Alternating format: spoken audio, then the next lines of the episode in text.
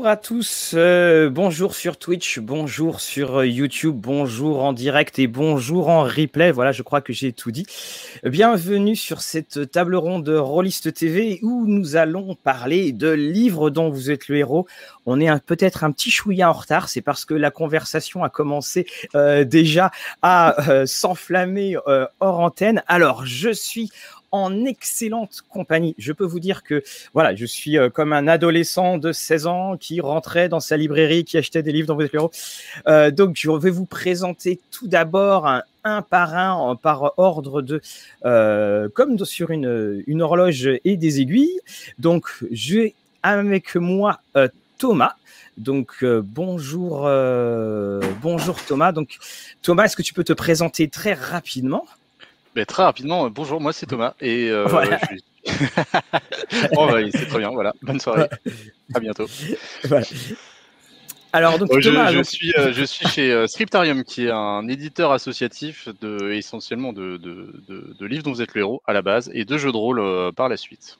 Mhm. Voilà et tu travailles également avec Gallimard pour les rééditions de, euh, enfin, tu collabores avec Gallimard pour les rééditions en fait de livres dont vous êtes le héros, dont tu vas pouvoir euh, nous parler également. Juste, juste à côté, nous avons Fibre Tigre.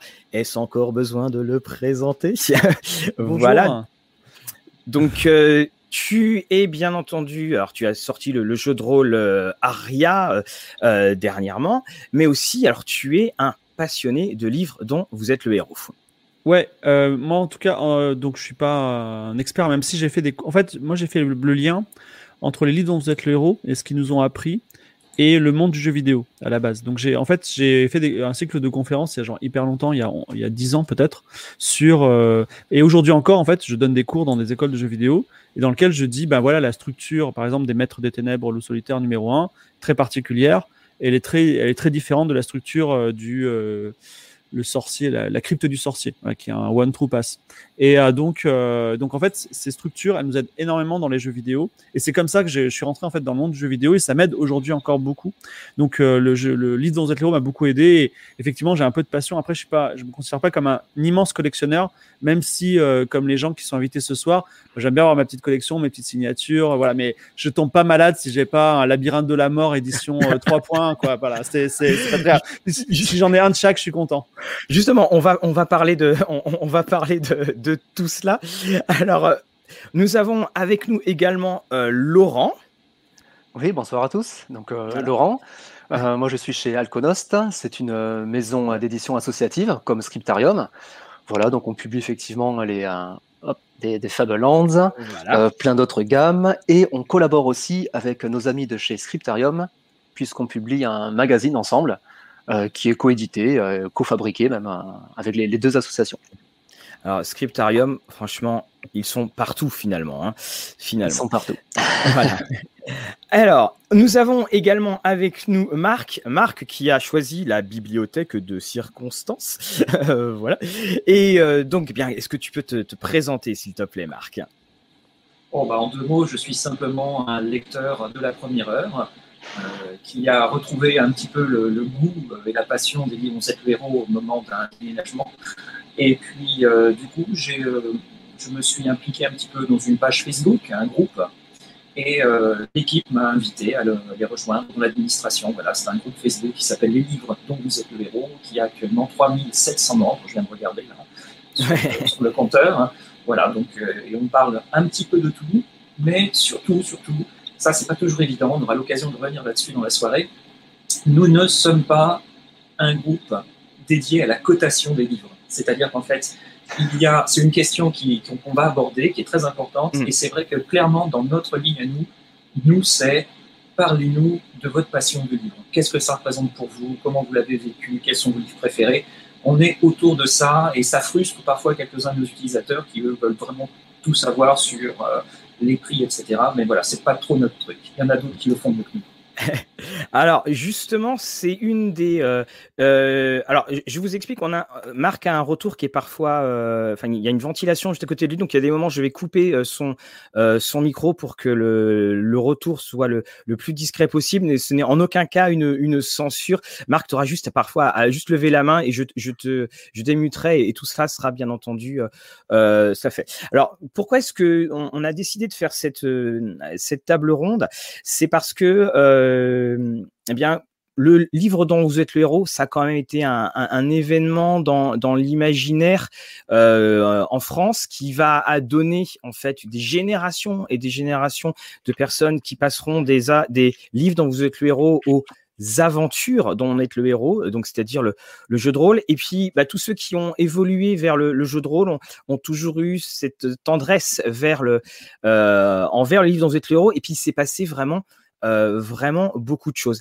Alors, la, première chose que je voudrais vous, poser comme question quand on remonte au- au- aux années Gallimard, c'est est-ce que vous avez eu des, chiffres euh, au, niveau des, au, au niveau des ventes? Et après, je vais, on va aller individuellement, vous allez me dire les, livres que vous avez euh, préférés, bien entendu, puis on en parlera également dans le chat. Est-ce que vous avez quelques chiffres au niveau des ventes, c'est-à-dire le, le phénomène qui a été le livre dont vous êtes le héros? Euh, je, je sais que euh, en, en Italie, Loup solitaire, c'était 7 millions de, de ventes. Ce qui est beaucoup. D'accord. Moi, j'ai un chiffre en tête aussi, hein, que ce soit en, euh, au Royaume-Uni ou, en- ou en France, c'est en millions également, en millions de ventes. Et, le, et on a également eu aussi, alors ça c'est cette chose-là, c'est que le, le livre dont vous êtes le héros, donc en le, le, le, Fighting Fantasy, parce qu'en France c'est vrai qu'il faut le dire, hein, on a quand même un titre qui est, qui est très très long, le livre dont vous êtes héros, ouais. voilà, qui était le, le titre de Gallimard. On arrive en fait, quand ça arrive en, en, en France, c'est déjà, en fait ça arrive en Europe, c'est pas du tout une exception française. Bah, ah, bah, c'est pas, c'est pas que ça arrive en Europe, ça a été créé au- en Angleterre. Donc, Oui, tout à fait. euh, Mais ce que voilà. je veux dire par là, c'est que euh, ce n'est pas une exception française de l'avoir eu, c'est qu'on l'avait chez nos voisins euh, euh, allemands, italiens, euh, espagnols. Oui. Mm, Enfin, D'accord. Et euh, alors, Marc, tu avais quelque. Ouais, Marc. Juste pour dire justement que comme c'est un phénomène européen, ce qui est très marrant, c'est de voir que ça a quand même plutôt visiblement bidé assez fort aux États-Unis. Parce que les séries euh, Défis Fantastiques, Fighting Fantasy, quand elles sont sorties, euh, les premières éditions américaines, ça s'est arrêté finalement assez vite. Quoi. Euh, en Europe, on a vraiment, vraiment, euh, au contraire, été euh, le, le marché peut-être le plus porteur. Si, Alors- si je peux ju- si je peux juste donner un, une pe- un petit indice pour ça, parce que euh, il y a des conférences qui ont été faites notamment par euh, par euh, le mec qui a fait euh, la voix du tigre là, comment il s'appelle hein, Mark Jamie Smith, Mark Smith, voilà, Mark quand, quand il parle de, du talisman de la mort, je suis désolé, j'ai- je me suis levé très tôt et voilà, la journée était longue. Euh, en fait, il y a, il faut voir que euh, l'Angleterre, c'est les punks. C'est euh, la musique rock punk, c'est un peu euh, des, des ambiances un petit peu euh, sales et dégueulasses et violentes, ultra violentes. C'est-à-dire que euh, le Talisman de la mort, c'est un des livres qui s'est le plus vendu parce qu'il y a une scène où le, héros se fait empaler par un harpon. Et euh, ça avait fait un scandale fantastique. Euh, genre, c'était passé à la télé en mode Mireille Dumas, euh, c'est le démon, tu vois, le livre dont vous êtes le héros. Et les jeunes disaient, mais c'est trop cool, je veux ce livre euh, vraiment qui fait peur, tu vois. Et, et ça, c'est quelque chose qui est culturellement très compliqué aux États-Unis. Je pense que c'est pour ça qu'il n'y a pas eu de perméabilité. Il y a aussi une autre explication, et je pense que les experts euh, en diront plus, c'est qu'il y a la licence Donjons et Dragons qui était, euh, qui était très forte euh, aux États-Unis. En fait, euh, Games Workshop avait vocation pour se développer, être un concurrent. Et euh, ils, avaient aussi lancé, d'une certaine façon, leur livre dont vous êtes le héros. Et ils, défendaient un petit peu leur précaré à ce niveau-là. Voilà. Et finalement, c'est les, défis fantastiques qui, ont, qui l'ont apporté parce que, bah, ils sont, bien, quoi, tout simplement. Ouais, bah, justement, comme je vais pas avoir grand chose à montrer, là en, en enfin voilà, en, en Donjons et Dragons, il y a eu l'adaptation de Fritz Leiber aux éditions Solar en, en un contre un. Qui, euh, étant un grand grand fan de Lankmar, je ne pouvais pas euh, résister. Mais effectivement, on va pouvoir parler justement de, cette approche Donjons et Dragons parce que les livres dont vous êtes le héros, Donjons et Dragons, sont euh, sont arrivés en France. Enfin, sont arrivés également en France, à, mais c'est vrai de manière un peu plus discrète.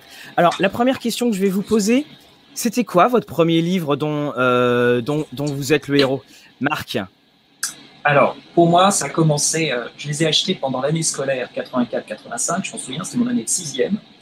Et euh, ben, en fait, je pense que ça, ça a vraiment, euh, ça vraiment son importance. C'est-à-dire, en fait, l'entrée, en... quand est-ce qu'on rentre? Moi, je suis entré à peu près vers 11 ans et j'ai acheté deux livres.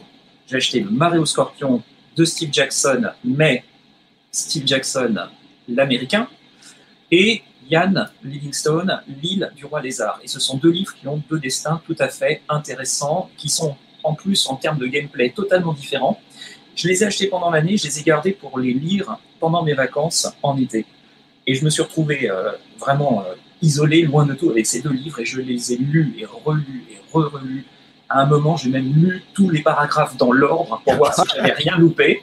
Voilà. Donc ça, incontestablement, ils m'ont tellement marqué, je ne peux pas passer à côté. Et ensuite, ensuite, j'en ai, acheté d'autres, mais je me suis pris un deuxième choc quand je suis tombé sur les quêtes du Graal de, de, de Oui. Ouais. Parce que d'un seul coup, j'étais là, j'étais en train de. Un choc purée, on lit ça. Je connaissais pas encore les Monty Python. mais franchement, c'est vraiment, c'est vraiment le sacré Graal de Monty Python en quelque sorte, l'esprit Monty Python. Tout à l'heure, Fibre Tigre parlait très très justement de cet esprit punk qui avait au Royaume-Uni. Euh, clairement, quand on pense à une couverture d'Iron Maiden euh, et, qu'on lit un de ses livres à côté, un de ses fighting fantasy, voilà, il y a ce côté anglais. Quand on lit un Quête du Graal, il y a ce côté anglais, mais cette fois-ci du côté euh, du non-sens, de cet humour que, j'adore. Et le troisième choc, ça a été quand je suis passé du côté français, avec un, nom bien français, Do Line. Oui. Tristan Jean Manchette, voilà, exactement, avec la saga du prêtre Jean. Et voilà, ça, ça a vraiment été peut-être les, trois livres qui m'ont euh, complètement accroché au genre. Alors, euh, Fibre alors pendant ce temps-là, bien entendu, dans le, dans le chat, n'hésitez pas à dire, alors on, lit hein, vos, vos, premiers livres dont vous êtes l'héros, n'hésitez pas à, les noter.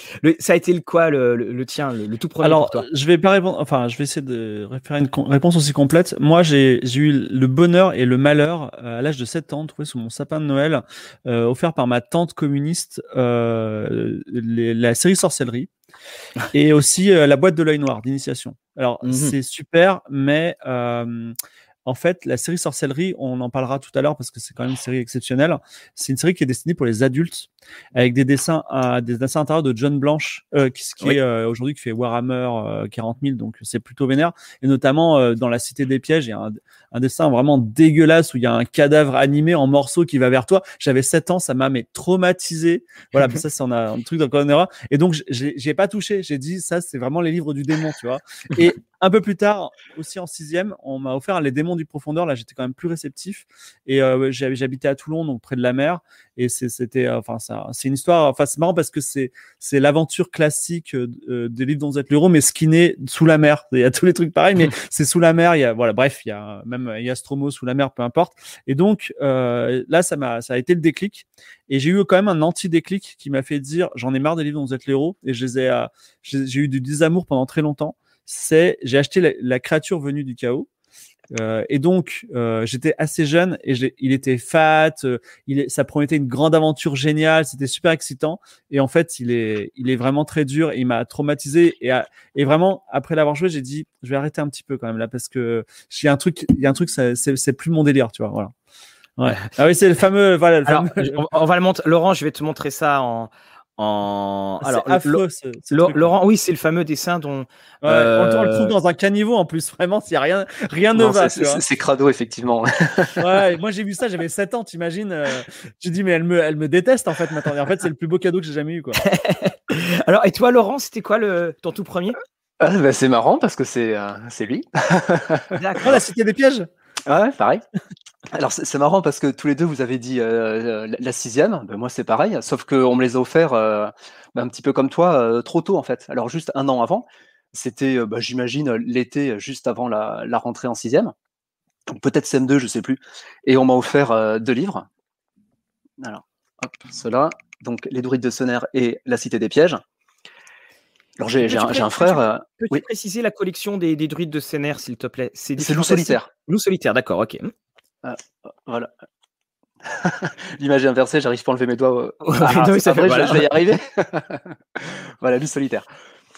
Et euh, ouais, donc j'ai un frère jumeau, donc évidemment on était toujours collés l'un à l'autre. Et euh, on est donc on nous a offert ces bouquins pendant l'été. Euh, par un, cousin qui maintenant quand j'y repense voilà devait être bien fan des, des, jeux de rôle il avait vécu aux États-Unis en fait et je pense que des États-Unis euh, il ramenait peut-être euh, justement quelques jeux de rôle et, notamment euh, alors peut-être pas ses bouquins, mais il était plus dans la culture que, nous en fait. Et donc il nous offre ses bouquins. Et avec mon frère, on n'a rien compris. Quoi. On a vu les, euh, les numéros qui se suivaient. On s'est dit, mais c'est bizarre, ça, c'est un roman avec des, des chiffres, enfin des, des nombres à l'intérieur. C'est, c'est quoi ce délire quoi? Et on n'était pas prêt psychologiquement à, à, à, vivre ça. On a regardé le bouquin, on a vu les illustrations, bah justement là, le, le, le, cadavre démembré. On s'est dit, c'est quoi ce délire quoi? Puis en plus, bon, on était un petit peu trop sage, quoi. Donc, euh, on, euh, bon, on les a mis de côté. Et puis c'est au cours de l'année de, ben c'est en CM2. Alors en fait, je me trompe, c'est quand on est rentré en CM2.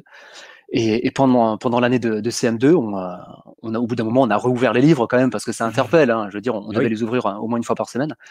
Et là, bon, on comprend. Tout d'un coup, on comprend le délire. Et là, ben, ben voilà, c'est pour ça que je suis là aujourd'hui. Hein. Ouais, je, suis, je, suis tombé là-dedans, c'était incroyable. Donc ben, évidemment, on a dévoré ces deux titres.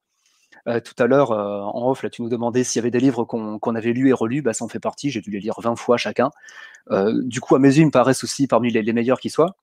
Notamment ouais, sont les meilleurs. Les... Sorcellerie, c'est vraiment excellent. Hein, oui, dire, ouais, oh, il faut se lever tout le matin pour on, faire on mieux. Va, hein. ouais, on va revenir après de toute façon sur cette spécificité euh, sorcellerie quand même. Qui était, et, et, sinon, euh, euh, deuxième étape, euh, ce livre-là, que alors je m'en souviens pas, mais je pense que c'est mes parents qui l'ont acheté. Je, je me souviens pas l'avoir choisi. Et au final, enfin, je trouve que c'est d'ailleurs l'un des, des, meilleurs livres-jeux qui soit. Pourtant, il est tout simple. Hein. Et là, c'est pour moi, c'est important. C'est le, le, livre qui m'a donné la chair de poule. Quoi. J'avais jamais lu un livre qui, qui, faisait vraiment peur. Là, je devais être en sixième, je pense. Et euh, les, alors, je, ne trichais pas du tout à l'époque. Et euh, les lancers, les lancers 2D, c'était ma vie que je jouais, mais pour de vrai, quoi. Et j'ai des souvenirs comme ça euh, qui me marquent euh, encore, hein, où je, lisais, voilà, sous la couverture avec, avec la petite lampe à, Harry Potter un petit peu. Je, pense que ce que tu racontes, ça, on, en parle beaucoup, voilà. Et effectivement, enfin, ça, doit beaucoup parler au, chat et, et, et, aux auditeurs. voilà, tout ce que tu dis. Que là, on va, on va finir avec Thomas, et puis après on va justement amener parler de cette de ce rapport très personnel qu'on peut avoir avec le euh, avec euh, avec les livres et ce que mmh. ça a amené. Euh, Thomas, toi pour ta part, quel était le premier? Pardon. Eh ben, j'avais euh, bah, le même âge que, que, tout le monde, en fait, apparemment, hein, 8 ou 9 ans. et j'ai mis la main sur un carton de bouquin chez mes grands-parents. Et dedans, il y avait Les collines maléfiques, La cité des pièges, La sorcière des neiges et Rendez-vous avec la mort. Et c'était les quatre premiers. Euh, D'ailleurs, Rendez-vous avec la mort, je trouve que l'acronyme qu'ils ont trouvé pour oui. la version française est vachement meilleur que l'acronyme anglais. C'est, euh, si je me souviens bien, la maléfique organisation pour le règne de la terreur. C'est école en... James Bond hein, pour trouver les titres. c'est ça. Et en anglais, c'est euh, de, de, fear, donc la peur. Mais j'espère qu'il n'y a pas de prof d'anglais hein, parmi nous. Si, j'en suis un, mais bon. je sais bien, c'est un petit peu. The Federation of Euro-American Rebels.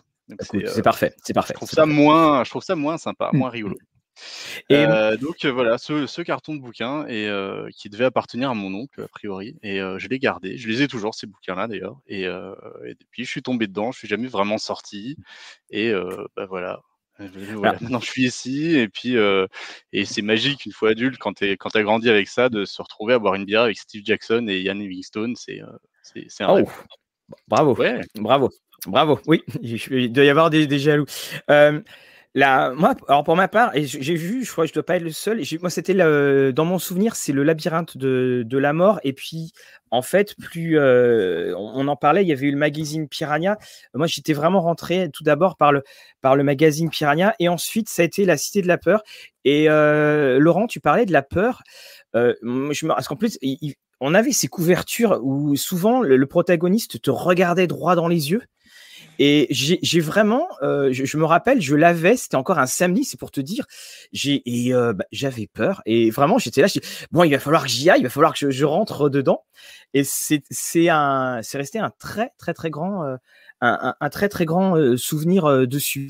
Et justement là, on, on parle de la relation qu'on avait parce que c'était un, un accès à, à un imaginaire très particulier qu'on trouvait partout, qu'on trouvait en, en, en, librairie également. Et lorsque donc bah, le, le temps, a, Marc, n'oublie pas, tu me lèves la main si tu as dès que tu cherches à faire euh, une intervention. Euh, c'est aussi une c'était une manière d'en parler avec les amis à l'époque parce que là, un de nos auditeurs parlait de, c'était au CDI. Moi, je me rappelle, hein, la documentaliste, elle m'avait demandé de faire la liste des, livres dont vous êtes le héros. On, avait un début de, on pouvait se retrouver autour de, cela entre ceux qui nous faisaient peur, ceux dans lesquels on n'arrivait pas, ce ce qu'on pourrait faire. Est-ce que vous aussi, même si c'est un livre qui est finalement on est seul dans, dans la relation avec le livre, mais c'est un livre dont on a partagé tellement d'aventures avec les autres? Est-ce que vous, avez eu ça aussi comme, euh, euh, comme expérience? Alors, j'ai deux choses à dire. Euh, une première, c'est sur le, manoir de l'enfer, qui a mmh. une couverture terrible, qui, qui fait bien peur, qui est assez, assez dégueulasse, même si elle est bien faite, elle est vraiment un petit peu crado, quoi. Et, et l'intro, voilà, on est, on est sur la route, je crois, puis on a un incident, on se retrouve face au manoir de l'enfer, donc bien flippant, je trouve.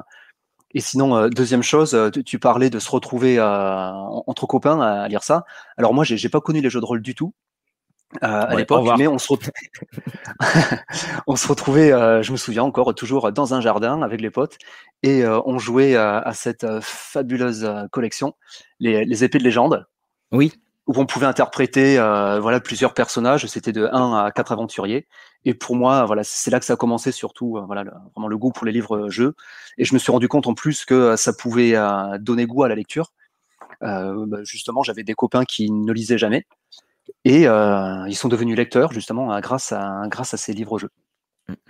Euh, alors, quelqu'un nous dit, personne ne parle de la galaxie tragique. Alors, je pense qu'on va, oh, euh, j'ai raté le, donc je pense qu'on va avoir à chaque fois beaucoup de personnes qui vont dire, oui, il y a eu tel jeu. C'est intéressant de retrouver en fait cette, cette mosaïque à chaque fois de, de jeux. Alors, Marc. Alors, tout à l'heure, tu parlais de cet effet du, regard, du regard sur le personnage qui nous prend à partie. Euh, toi, tu as une, v, une V1 no logo. Ça veut dire que c'est une version où il n'y a pas le logo sur la couverture. Mais quand la série, ah ensuite la collection euh, s'est euh, institutionnalisée, qu'elle a été reconduite, on a, on a inséré un logo. Alors ça, c'est le logo français qu'on doit à un mhm. dessinateur français, James Prunier. Et le, justement, ce volume-là fait partie de ceux où il y a un effet de chevauchement qui accentuait euh, cet, euh, cet, aspect comme ça 3D qui sort vers le spectateur. Attends, je, te mets en, je te mets en grand format justement pour que tu puisses euh, bien le montrer. Si tu as, une belle île du roi lézard comme ça, c'est très joli. Oui, oui, je, je l'ai aussi, l'île du roi lézard, je vais la sortir. Donc voilà, ici on voit le, la, tête qui broche sur le logo, qui, qui dépasse en quelque sorte. Et sur l'île du roi lézard. En plus, tes, jeux, tes bouquins sont super bien rangés pour que tu les trouves aussi vite. Hein. Voilà, voilà c'est pareil avec la panthère. C'est trop mignon avec la panthère qui, qui passe par-dessus, je trouve. Et en plus, moi j'étais fan de Roxy Music, hein, et moi ça me faisait tout de suite penser au deuxième album de Roxy Music avec Amanda Lear qui promène une panthère euh, comme euh, devant la Cadillac euh, de Brian Ferry. voilà, moi, vraiment je trouvais ça extraordinaire. Alors, on, on a une petite question pour toi, Marc. Tu as combien de livres? Euh, je sais pas. Euh, je sais pas. Alors par contre, chose claire, euh, à la fois j'ai une collection qui est tout à fait raisonnable et tout à fait intéressante, et en même temps, je ne suis pas du tout, du tout le plus grand collectionneur de France. Ainsi, si, je suis ce que moi j'appelle un principiste, c'est-à-dire non pas un complétiste qui cherche à avoir toutes les, toutes les éditions, mais qui cherche à avoir la première édition, l'édition Princeps, dans chaque, voilà, de chaque série. Ça m'intéresse plus que d'avoir tout ce qui est sorti. Euh, parce que je pense que, et je, respecte tout à fait les complétistes, mais euh, je sens que j'y laisserai ma santé mentale. Ouais, on devient fou. Hein. Ah oui, je, voilà, c'est pas pour moi. Alors justement, Marc, là, tu, tu montrais la cité, la, la, cité, la, cité, de, la cité de la peur, la cité des voleurs. Donc c'est juste, je vous l'avais montré hors antenne, c'est que euh, voilà mon premier cité des voleurs qui a été mangé par des mythes quand je l'ai retrouvé. Et donc voilà, j'ai un, un, de mes amis qui très gentiment m'a donné cette euh, cette édition-là. Donc voilà, voilà ma, ma, première. Et ça aussi, dans, dans mon souvenir d'ado, je ne me rappelais pas du tout. Euh, pour moi, tous les bouquins avaient ce petit logo euh, qu'il y avait. Mais en vrai, manger par les mythes, ça fait vraiment grimoire, c'est pas mal. Hein. Ah oui, oui, c'est ça. c'est chouette. Mais bon, je t'avoue que quand tu les retrouves, tu, tu, tu dis, bon, quand même. Alors, également, vous avez parlé de, alors de, de scènes un petit peu, euh, euh, un petit pas violentes, mais euh, voilà, d'images qui peuvent, qui pouvaient un peu choquer dans, dans le cadre de l'époque.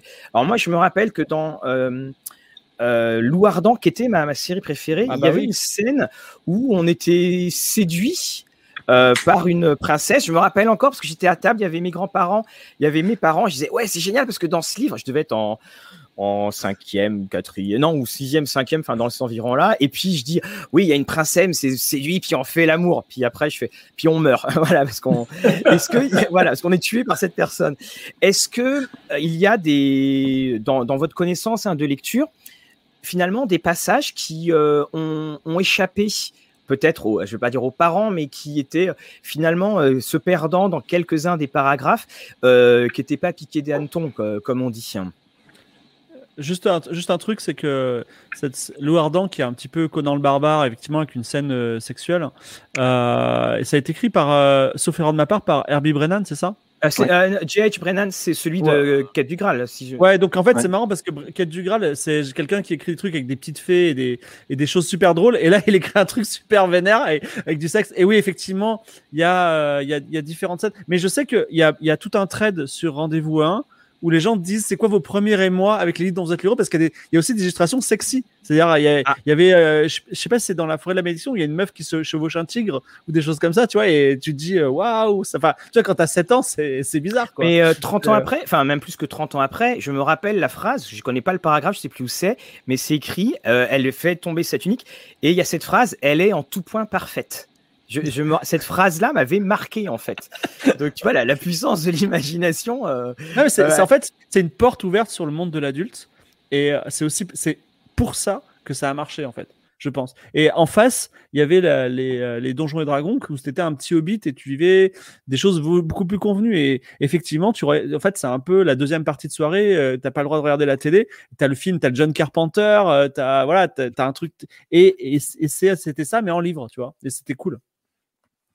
Mmh. C'est là, ça donne envie de racheter un sujet abordé dans cette table c'est la qualité des rééditions. Ça, on va, on, on parlera, de, on parlera justement de ces, de ces, de ces rééditions. Euh, le, alors, est-ce que donc Philippe, là, tu nous as parlé donc, du Loirdan, enfin, tu, tu, tu as reconfirmé. Euh, pour, pour les autres également, il y a des, des passages que vous estimez comme ayant été quelque peu euh, oubliés? Oui, Marc. Alors, en France, c'est peut-être passé un petit peu plus sous les radars qu'au Royaume-Uni mais dans le manoir de l'enfer, il y a une scène de sacrifice humain euh, qui était extrêmement osée euh, pour l'époque. Voilà, je, je montre, j'espère qu'on est entre adultes ici. Voilà, donc une oui, scène oui. de sacrifice qui a euh, très très vite été dégagée des éditions britanniques. Ça fait un scandale, c'est-à-dire que les éditeurs ont été harcelés.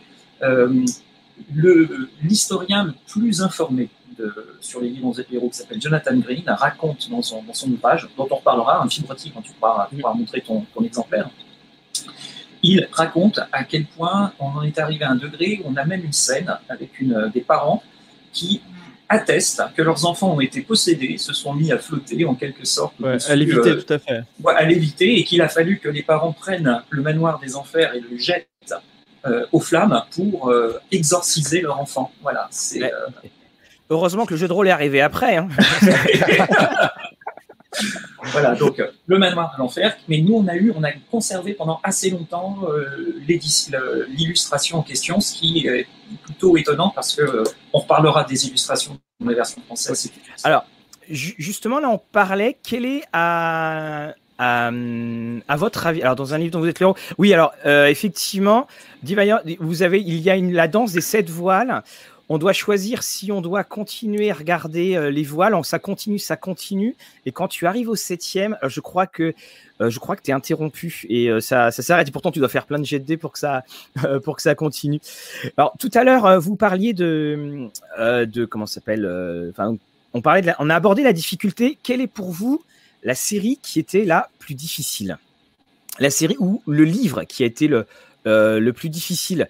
Thomas, par exemple, est-ce que tu aurais une, tu aurais une, une idée? Euh, Oui, j'hésite entre euh, le manoir de l'enfer et la créature venue du chaos. Euh, ou à la limite la série sorcellerie si tu la joues vraiment d'un oui. bout à l'autre. Et là on va faire un petit, un, on va faire un aparté, l'aparté sur euh, sorcellerie après. Donc mettons la créature venue du chaos, je, je pense, pour moi.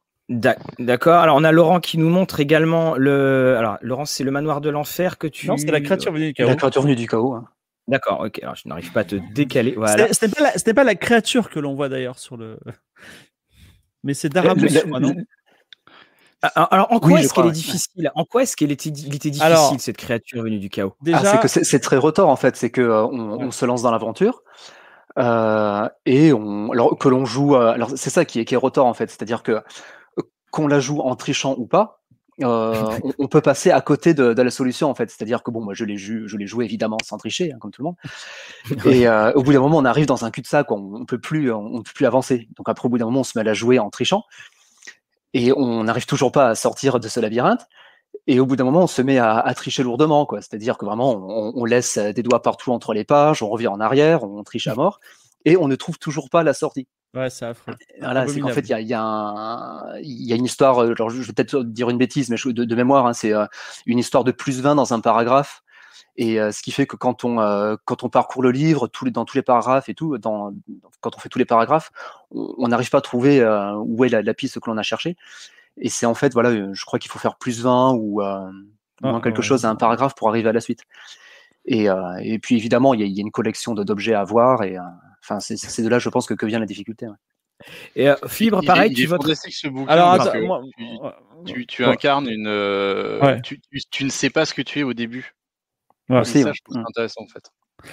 Ouais, Alors, je- Fibre, pour toi Je, je- alors, je remets encore une couche sur. euh, enfin, je pense que c'est incontestable, sauf les jeux qui sont buggés, que la créature du chaos, c'est le plus dur.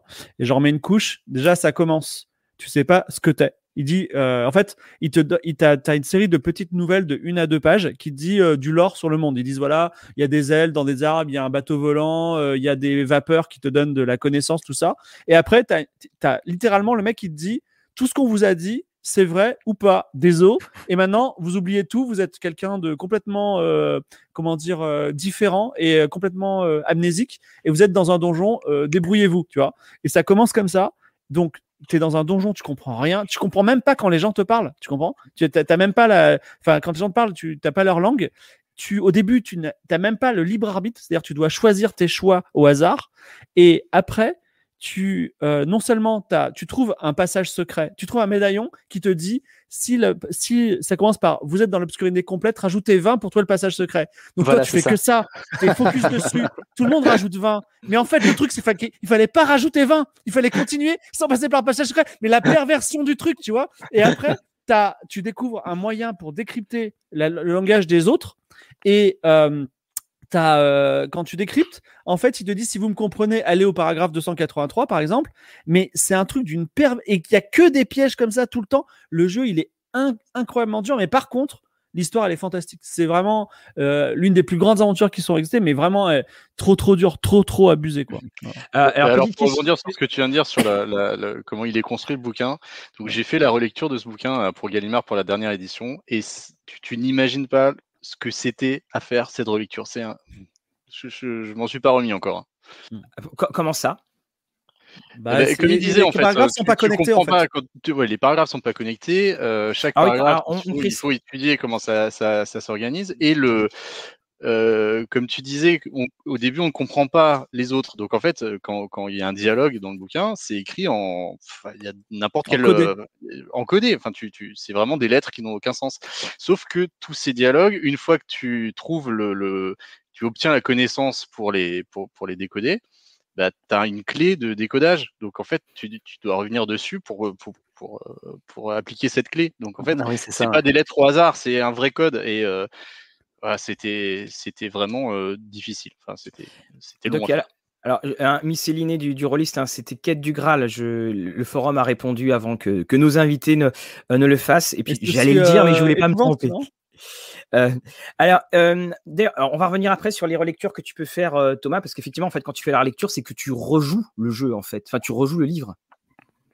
Tu, tu ne fais pas une Euh, relecture euh, oui toute non, simple. non, en je fait. fais pas une relecture euh, toute simple. euh, C'est, euh, euh, je, tu fais l'organigramme. Tu, tu, D'accord. tu fais tout. Alors, Ouais, ça, on va- tu fais- on revenir. le je joue et puis en fait tu fais tous les, toutes les possibilités. Tu fais vraiment tout l'arbre des possibles. Alors, on a, on a Marc. Marc, c'était quoi pour toi le plus dur? Alors, pour moi, le plus dur, hein, je pense que ça devait être la créature du chaos. C'est vraiment celui que j'ai dû refaire le plus de fois euh, pour le réussir. Et je voulais le réussir à la loyale. Ça, c'était vraiment quelque chose, je voulais y arriver. Donc, ça a été, euh, ça a été vraiment beaucoup, beaucoup de relecture. Et sinon, sur, la- question de la difficulté, je suis tombé euh, récemment sur un- une interview euh, de Paul Mason, qui a écrit euh, trois, titres, dans, quatre titres dans les défis fantastiques. Euh, une interview qui est publiée sur euh, Rendez-vous au 1. un, forum spécialiste. Et j'ai trouvé absolument extraordinaire, dans lequel on lui demande à Paul Mason qu'est-ce que tu changerais, qu'est-ce que, qu'est-ce que tu penses de, la difficulté de, des livres? Et lui, il disait Steve Jackson et moi édition Warlock. Et toutes les lettres qu'on recevait nous demandaient plus dur, plus dur, faites les livres plus difficiles. Et donc, du coup, ils ont fait ce qu'on appelle les One True Path, un seul bon chemin, euh, qui, euh, qui, est vraiment dans le gameplay euh, ce qu'on appelle du pure die and retry. Donc, tu lis, tu meurs, tu apprends de ton échec, tu recommences jusqu'à ce que tu trouves le seul bon, chemin. Et c'était, c'était plébiscité par les lecteurs qui renvoyaient les courriers.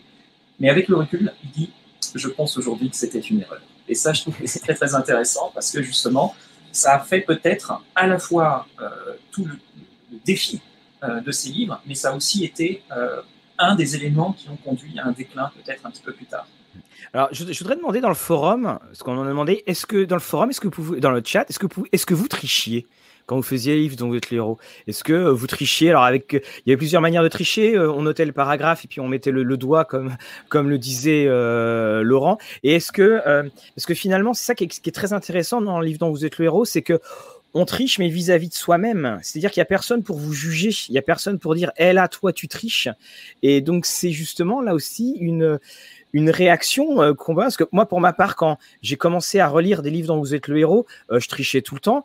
Et ça m'est arrivé également donc sur euh, iPad, il y avait la, la Cité de la Peur qui était en, en, en, officiel. Alors après, la licence s'est perdue et je me suis. Alors j'ai commencé à lire, c'était génial. Et à un moment, je me suis rendu compte que bah non, parce que les, les, dés étaient lancés par l'iPad, donc pas possible de tricher sur un jet de dés, donc tu pouvais vraiment mourir en combat. Et donc là, ça m'a un petit peu, euh, un petit peu embêté. Alors je regarde hein, dans, dans, le chat, évidemment, euh, ça triche. Les doigts, je dressais des organigrammes, des cartes. Ah, nous avons des, des personnes quand même euh, qui très nobles, qui n'ont jamais triché. Upside. Est-ce que c'était vraiment de la triche? On trichait pour ne pas faire deux fois. Et quand je trouvais un livre, donc voilà, on, retrouve en fait, oui, tout le temps, à chaque fois, c'est. Est-ce que vous échangez aussi les solutions avec euh, vos amis? Parce que ça aussi, c'était, on ne trouvait pas les. Il n'y avait pas un magazine pour dire euh, voilà la solution, vous allez de tel paragraphe à tel autre paragraphe. C'est quelque chose qui est apparu quand même beaucoup plus tard, ça. juste pour revenir sur les doigts, là, euh, je trouve que mhm. c'est pas vraiment de la triche parce que quand vous jouez à Dark Souls, qui est un jeu super dur, d'ailleurs qui est inspiré de sorcellerie, je suis désolé, hein, on va en parler. Mais voilà. On va parler, va parler tout euh, Mais quand, quand, vous aspirez, quand vous jouez à Dark Souls, euh, en fait, vous, vous allez avec votre personnage faire le niveau super vite pour prendre vos repères, c'est quoi les ennemis durs, tout ça. Et ensuite, tu reviens et tu dis, OK, je le fais bien. Et moi, aujourd'hui, quand, quand je fais un temple de la terreur, je m'en souviens pas parce qu'il est assez générique et, euh, et voilà, il est très compliqué. Franchement, j'utilise tous mes doigts, quasiment, j'ai 10 repères quand je joue parce que euh, effectivement, je le défriche, je dis OK, il faut faire ça, ça, ça. Après, maintenant, j'ai bien mémorisé et je dis OK, maintenant je la fais à la loyale avec les lancers de dés, tout ça. Mais tu peux, enfin, moi je trouve que c'est pas vraiment de la triche, c'est du repérage, voilà. Ouais, c'est comme si on sauvegardait en fait. ouais, je pense que Marc, de toute façon, quand il a terminé euh, son, sa créature du chaos, il le connaissait par cœur, hein, donc euh, ah voilà, c'est presque pareil. Alors, bon, on, va, on, en a, on en a parlé parce que c'est celui qui nous a marqué. Euh, donc, c'est évidemment sorcellerie. Alors, sorcellerie, euh, évidemment, ils sont. Euh, plus, alors, lui aussi, moi, il a été mangé par limite. Hein. La, la, fameuse couronne des rois qui, donc, qui, qui était ici. Donc, voilà, mangé par limite. Et puis, on a eu une réédition qui avait été faite chez, chez Gallimard, que alors que j'ai trouvé, moi, pour ma part, euh, très très agréable du fait du format, parce que le format est plus grand à lire que euh, le simple format qu'on connaissait avant. Et je trouve qu'il y avait, notamment, comme il y avait beaucoup de compulsions. Alors attends, fibre je vais te mettre en zoom pour que tu puisses bien montrer ce que, euh, ce que tu montres. Et alors, alors oui, bah, je vous montre ma couronne des rois. Enfin, ça, c'est si ma maison brûle, j'emporte un seul objet, c'est ça. C'est une couronne des rois assez ordinaire, mais en fait, elle est merveilleusement signée parce que la signature, c'est un peu voilà. Elle est signée ah. par, elle est signée par par euh, Steve Jackson, par Géraldine Cook, qui est l'éditrice euh, de chez Puffin, euh, bah, qui a lancé la, série. Et la grosse signature sur le côté, c'est John Blanche, signature ah, bah introuvable. Voilà, je lui ai sauté dessus alors qu'il était en train de se battre avec des gens. Donc, j'ai suivi. non, mais vraiment, même Stéphane Béchard l'a pas celle-là, tu vois. je suis très content. Donc voilà, ça peut, j'en suis, suis, très fier. Alors, le, je lance un petit peu pour le, le sorcellerie, puis après, bien sûr, hein, je vous, euh, vous avez la parole. Sorcellerie, c'était donc c'était en, en, en, quatre histoires. Et puis, il y avait, euh, j'avais trouvé cette astuce extraordinaire, c'est que dans le troisième, euh, dans le troisième tome, les sept serpents, si je ne me trompe pas. Si vous aviez tué les euh, sept serpents, donc les messagers qui allaient retourner euh, vers la, la, grande citadelle où on devait aller, eh bien, vous ne commenciez pas le jeu au paragraphe 1 et euh, vous commenciez le jeu dans un autre paragraphe qui avait été donné parce que personne n'avait donné euh, l'alerte. Je peux vous dire que là j'ai triché dans le septième serpent pour les avoir, pour tous les avoir et avoir le numéro du paragraphe. Et alors quand je reprends ce, ce catalogue Gallimard, on, dit qu'on va partir à la quête de la couronne des rois. Le jeu, il existe deux niveaux de difficulté. Les débutants pourront se contenter du jeu simple sans avoir recours à la magie. Les plus expérimentés préféreront le jeu du sorcier. Et là, évidemment, on arrivait à un nouveau pour ma part, hein, dans ce que je connaissais, on arrivait à une nouvelle manière euh, de jouer. Alors, qu'est-ce que vous, vous avez retenu de cette, euh, de cette sorcellerie? On va commencer avec Laurent. Moi, c'est la série par, par laquelle j'ai commencé les, livres-jeux. Donc, euh, moi, ce que je, retiens, c'est le, bah, les deux modes, le, le, mode sorcier et le mode guerrier. Mais je me demande qui utilise le mode guerrier quand on joue à sorcellerie. Il faut forcément prendre le mode sorcier. et euh, tout à l'heure, on parlait aussi de triche, mais en fait, euh, je ne sais pas si c'est euh, universel, mais enfant, pour moi, c'était interdit de tricher. quoi. C'était c'était l'aventure. Si on trichait, il y avait plus d'aventure. Donc autant refermer le bouquin. quoi. Ouais, Après adulte, on a une autre lecture, on analyse davantage de livres. Mais enfant, on veut de l'aventure, donc on, on, ne triche pas justement pour avoir l'aventure. Donc ça veut dire que le livre de sort, à la fin, je l'apprenais par cœur. Par cœur, je, je, le récitais à mon frère justement, on se le récitait l'un l'autre, oh. et, et, dès qu'on le connaissait par cœur, hop, on se lançait dans l'aventure. Et pour moi, sorcellerie, c'est ça, c'est les, euh, les formules à connaître par cœur euh, accepter qu'on se plante parfois, parce que euh, c'est ça qui est retort aussi, c'est qu'on on nous propose plusieurs formules, et si on prend pas la bonne, voilà, on, on est pénalisé.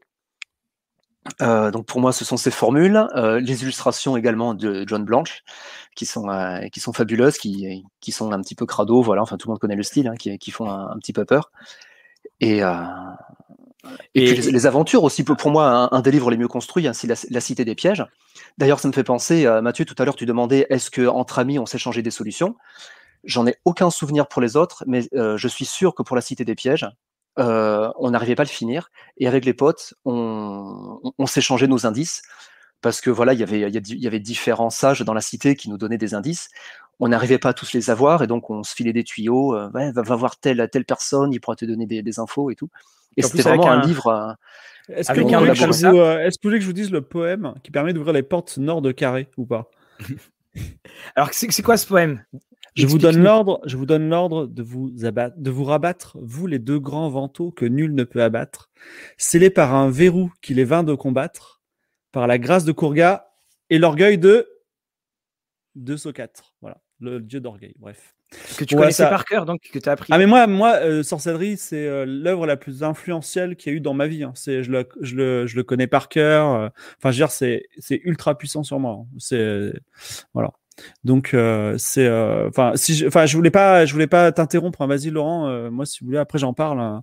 De toute façon, chacun, chacun va y passer. Hein. Oui, oui. moi, j'ai dit voilà les, les, les, trois choses. C'est les, les, formules jaune blanche et, ouais. Euh, ouais, et pour la cité des pièges, la structure qui est, qui est géniale quand on est gosse, parce mmh. que voilà, il y a, c'est une chasse au trésor en fait. On va chercher chaque vers du poème. Et mmh. puis après, il y a ce moment que j'adore à la fin où il y a, il y a une convergence. Quand on arrive devant la, la, grande porte et là, faut réciter le poème. Et si on n'a pas tous les vers, ouais. voilà. Ouais, Alors, une, une question de Upside 321. Upside 321. 321. Euh, Est-ce que Sorcellerie, euh, euh, la collection est issue des. Oui, de Inkle, ouais. Des Inkle. Oui. Donc en fait, ça veut dire qu'on peut les trouver sur iPad, c'est ça? Ouais, euh, c'est un peu différent. C'est une adaptation.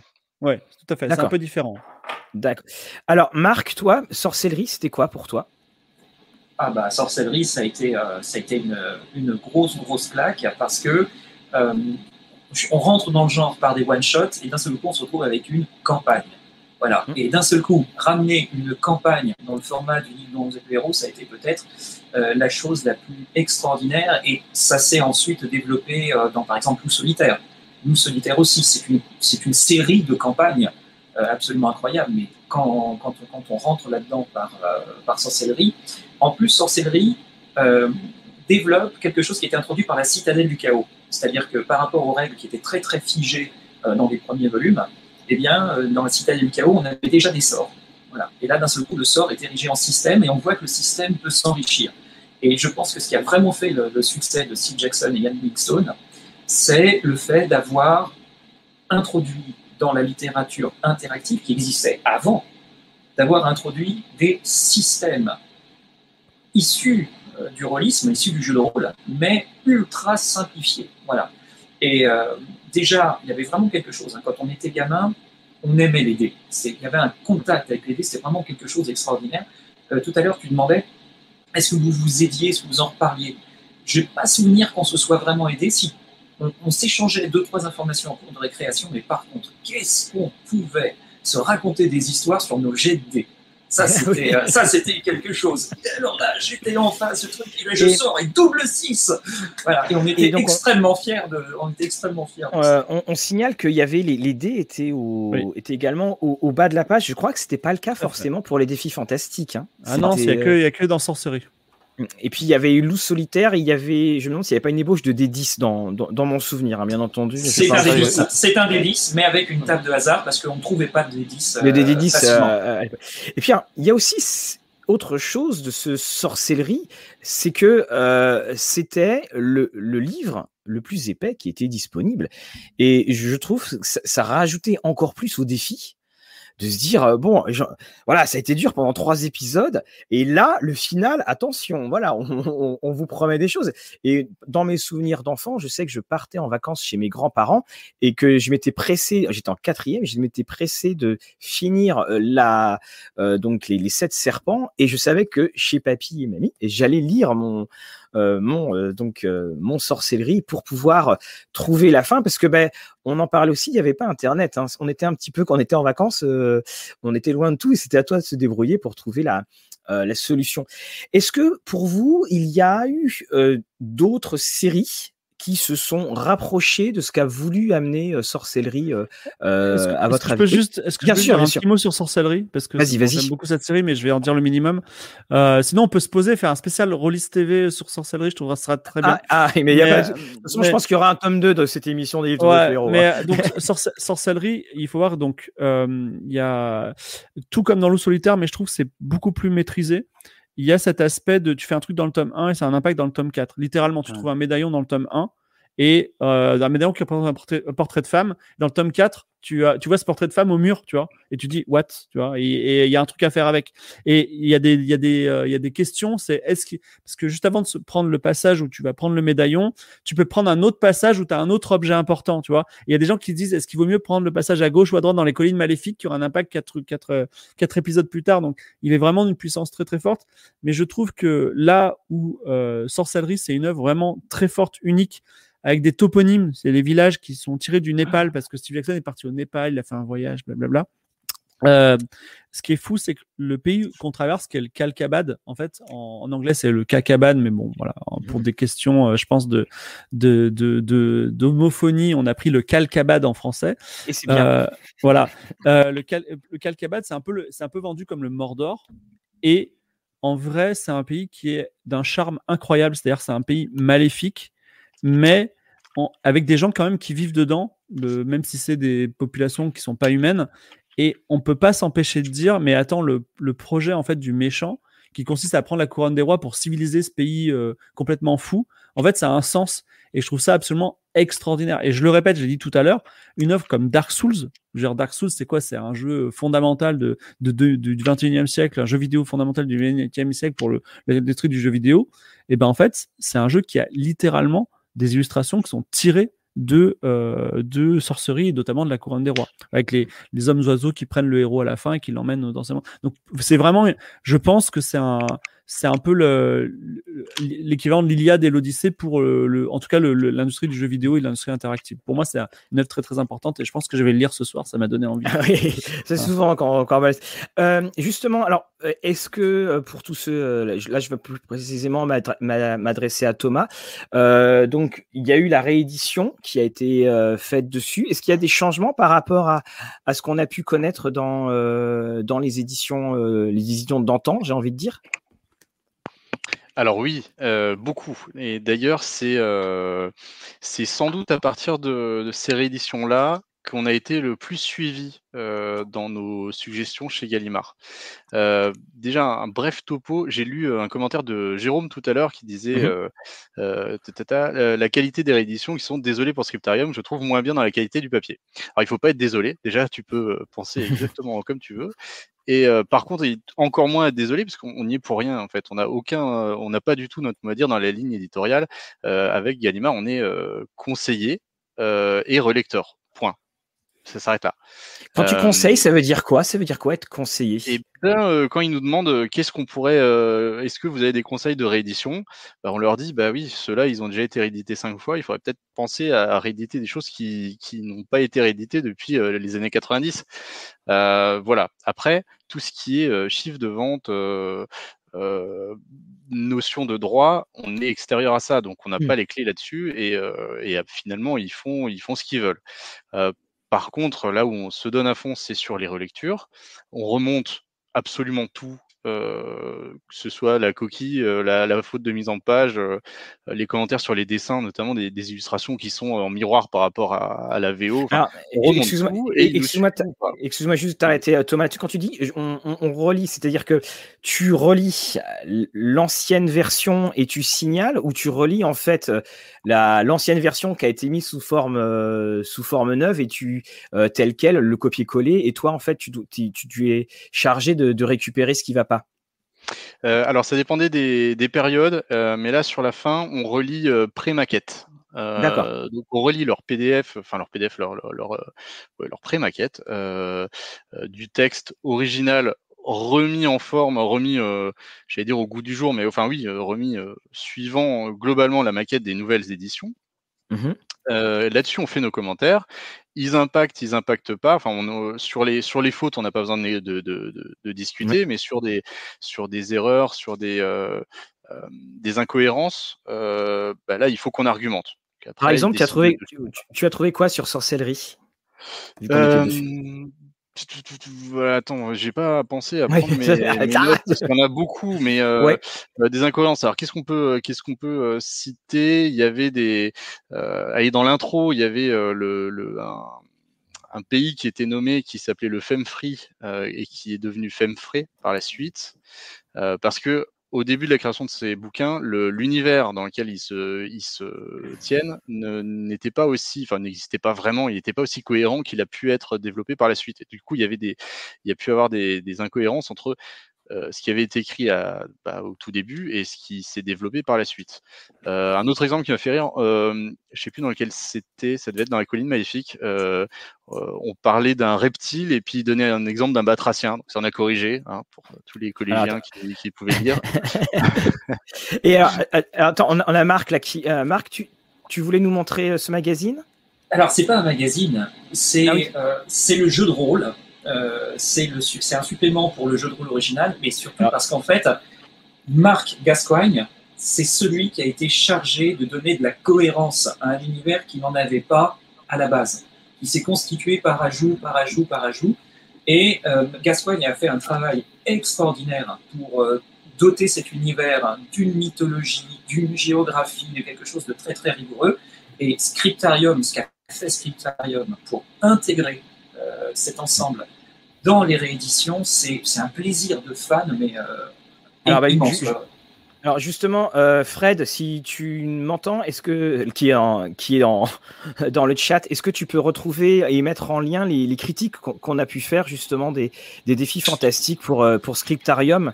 Oui, voilà. est-ce que tu peux mettre rechercher dans notre liste de vidéos les la, la vidéo les vidéos qu'on a pu faire sur défis fantastiques le jeu de rôle? Je te remercie.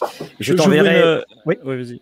Non, je, voulais, je, voulais, ouvrir une mini parenthèse parce que puisqu'on parle de jeu de rôle, la série, la série Sorcellerie a été adaptée en jeu de rôle par, euh, par euh, je ne me souviens plus, un, vieux de la vieille et en fait très décevant. Voilà, je, ne l'achetez pas. Voilà. Alors moi j'ai Loup Solitaire, le jeu de rôle Lone Wolf, qui, est même pas déballé, qui est toujours, euh, je l'avais trouvé aux États-Unis, je l'ai acheté, il est toujours en, il y aura, il y en aura, un, il y aura un déballage sur Rollis TV. Pour, pour revenir justement à, à, cette nouvelle édition, voilà, la, première chose, alors qui, qui a, bon, évidemment, c'est l'air du temps, donc il y a toujours le, petit, euh, la, la, petite explication, fais attention à la maison, évite de, ça pourrait être dangereux pour toi si tu fais ce qu'il y a dans le bouquin, surtout si tu veux lancer une boule de feu. Il y a, y a, une chose, alors je sais bien entendu hein, que Scriptorium n'y est absolument pour rien, c'est qu'en fait le titre, en fait c'est un livre dont vous êtes le héros. Le titre est très secondaire. C'est comme si tous les livres dont vous êtes le héros se valaient finalement dans cette manière de présenter les couvertures. Est-ce qu'il y a une justification qui, avait été donnée pour cela? Ben pas, nous en tout cas, c'est une ligne éditoriale et, euh, et bah, ça s'est fait comme ça. Alors effectivement, on a, on a aussi remonté euh, que, c'était euh, discutable parce que le titre c'est pas un livre dont vous êtes le héros, c'est les collines maléfiques ou, ben, ou, les autres, mais, mais c'est pas le titre de la série. Donc finalement, effectivement, hein, je suis entièrement d'accord. Et puis les couvertures, alors autant pour certains autres bouquins, il y a des couvertures qui sont plus ou moins heureuses dans les anciennes éditions, autant là Bon, les nouvelles sont sympas, mais par rapport aux couvertures de John Blanche qui font un, une, à chaque fois une scène hein, sur, je sais plus comment ça s'appelle, mais sur l'ensemble des, des, des, deux couvertures et du, du ah dos, oui. ouais. euh, elles se suivent et euh, pour ça, ça, ça, ça n'a pas pris. Elles sont, elles étaient magnifiques et euh, c'est dommage de les avoir perdues. Par contre, ils ont gardé les dessins euh, originaux dans ces nouvelles éditions. Et euh, on a réussi à leur faire rajouter des dessins qu'on n'avait pas en français et euh, qui étaient restés dans l'édition anglaise. Notamment tu parlais de la la Cité des pièges fibrotique tout à l'heure, ouais. notamment le, le, le, dessin, et on ne comprend pas pourquoi il n'a jamais été sorti en français, euh, euh, l'illustration finale de ce bouquin quand les deux, euh, les deux portes s'ouvrent, qui, est, ouais. qui est sympa. Alors, Fibre, est-ce que tu, Fibrotique, tu pourrais nous remontrer ce que tu, ce que tu montrais? Donc ça, c'est les, les collines maléfiques en anglais, Chamutanti Hills, et donc mm -hmm. c'est la, la, fameuse, la fameuse version. Et d'ailleurs, il y a un truc qui est qui est, qui est un peu le Saint Graal. Et je sais exactement où il est, ce Saint Graal. C'est la, la fameuse carte en couleur de, de, du Calcabad. Et en fait, qui est d'ailleurs en petit format. Et euh, je l'ai vu en vrai parce que, voilà, il est à Londres, en fait, dans les quartiers généraux de Hinkle. Il y en a qu'un qu seul exemplaire, mais il est assez petit. Et, mais il serait cool qu'il le, qu'il le scanne Alors, en hyper haute résolution, quoi pour tous ceux qui veulent lire en, en anglais, euh, là, le, le, livre que tu viens de montrer, là, qui on a, ça faisait, ça faisait penser au logo de Penguin d'ailleurs. Euh, c'est un Penguin. Ah, c'est un Penguin, d'accord. Euh, ouais, il est, est disponible, je crois. Voilà, il est il est tout à fait disponible euh, en Angleterre ou sur les sur toutes les crèmeries de tous les sites qui vendent des livres ou est-ce que ouais alors a... en, en, fait euh, enfin je, on parlera un peu des, des cotations mais euh, sache enfin un, un, même un chameau anti-hill dédicacé par Steve Jackson ça coûte 2 pounds donc 2 livres sterling normalement euh, dans les conventions. Euh, voilà c'est en fait euh, on en parlera tout à l'heure mais les livres dont vous êtes l'euro c'est pas censé être très très cher voilà D'accord, ok. Et je voudrais juste dire un truc, quand même, oui. tu as parlé business. Moi, j'ai un peu une casquette d'homme d'affaires. Et je voulais dire quelque chose parce que ça m'intéresse, en fait, le business des livres dont vous êtes l'héros. Et, euh, et en fait, il faut voir un truc, c'est que les jeunes ne lisent pas. Hein, et les jeunes garçons ne lisent pas. Et euh, les livres dont vous êtes l'héros, c'est plutôt orienté garçon à la base, mais ça aussi, on pourra en parler. Et euh, aujourd'hui, c'est surtout un marché de collectionneurs. C'est-à-dire qu'il y a en gros 1000 personnes qui achètent pour la collecte en France. Et quand tu sors un livre dont vous êtes l'héros, tu es sûr de faire 1000 ventes parce qu'il y a les collectionneurs, mais tu n'en feras pas 1001. Et il y a tout un business, et notamment, surtout avec les versions euh, nouvelles euh, anglo-saxonnes, qui consiste à juste sortir les mêmes, mais avec une couve différente, parce que les gens ils vont l'acheter encore, parce que ce sont des collectionneurs, tu vois, sauf si on est print caps comme Mark Tong, tu vois. Mais, euh, mais, mais en fait, en, voilà, en général, c'est un business qui fonctionne là-dessus. Après, Alconos fait, fait différemment. D'ailleurs, félicitations Alconos, j'adore hein, ce que vous faites, c'est vraiment oui. euh, pour moi c'est même émouvant. Et encore une chose, je suis désolé, je vais encore parler de sorcellerie sur un sujet, c'est que sorcellerie, euh, quand je suis allé à la première Fantasy Fighting Fantasy Fest, j'ai vu une femme qui était cosplayée en sorcier. Et je lui dis c'est marrant, euh, c'est marrant de cette cosplayée en sorcier parce que pour moi c'était un, un, mec. Et en fait elle me dit mais attends, t'as compris que dans dans euh, dans la sorcellerie sorcellerie, le mec il a des bagues, il a des boucles d'oreilles, il a une robe. Euh, tu t'es pas dit c'était une meuf? Et en fait, le livre est écrit sans genre. C'est-à-dire, tu peux jouer un homme ou une femme. Et c'est facile de le faire en anglais, mais en français, c'est impossible. Et quand ça a été traduit en français, eh ben, on l'a transformé en livre uniquement masculin. Mais la plupart des livres, il faut vous dire qu'en anglo-saxon, vous, dans, quand vous étiez une fille, vous pouvez jouer, jouer comme une fille dans ces livres-là. C'est quelque chose qu'on perd un peu à la traduction. Voilà. Oui, mais tu sens rien que le titre, c'est le livre dont vous êtes le héros, hein, qui, oui. euh, voilà, qui, euh, qui, qui, montre, euh, qui montre tout ça. Alors, tu, on, on parlait. Il y a un oui. commentaire intéressant euh, oui, d'Olive DKB à 9h27. Je sais pas si tu peux le mettre. alors, je l'ai perdu, mais si tu peux le. je vois Tabula Rasa plus 1, donc non, c'est pas Juste ça. avant, deux, deux, trois commentaires, deux commentaires avant. Alors, c'est qui le public des livres dont vous êtes le oui, héros? oui, je l'ai vu passer, oui, tout à fait, voilà. alors, très clairement, oui, il, surfe aussi sur, le, sur la nostalgie, hein, comme dit Fibretti, il y a, il y a, un public de, de, gens comme nous qui, qui, sont collectionneurs, et voilà. mais oui, la volonté derrière les nouvelles rééditions, c'était d'aller retitiller le, jeune public, d'aller rechercher des jeunes. Et c'est pour ça qu'il y a eu un petit passage euh, c'est dommage, j'en ai pas ici, je crois pas. Ah si, euh, non.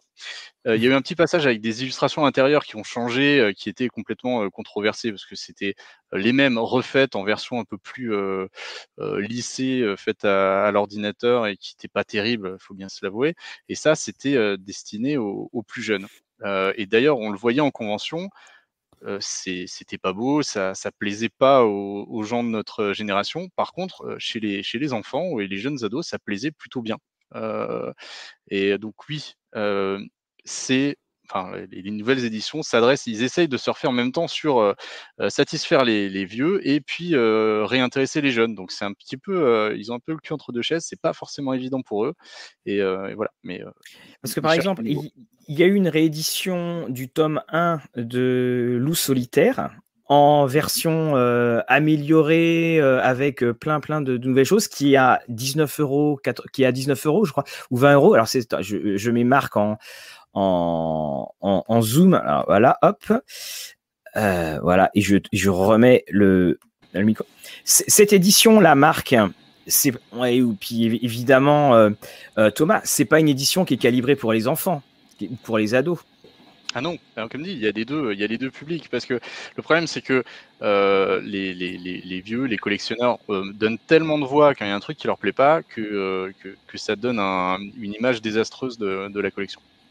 À un moment, il y a eu tellement de, de, de levées de boucliers sur les couvertures, les choses comme ça, qu'on s'est demandé si Gallimard allait pas simplement jeter l'éponge en disant ça vaut pas le coup. les gens sont pas contents et, et... ils râlent tellement que c'est bon, on arrête. Et en Angleterre aussi, les, couvertures ont été changées ou est-ce qu'on a gardé euh, ces...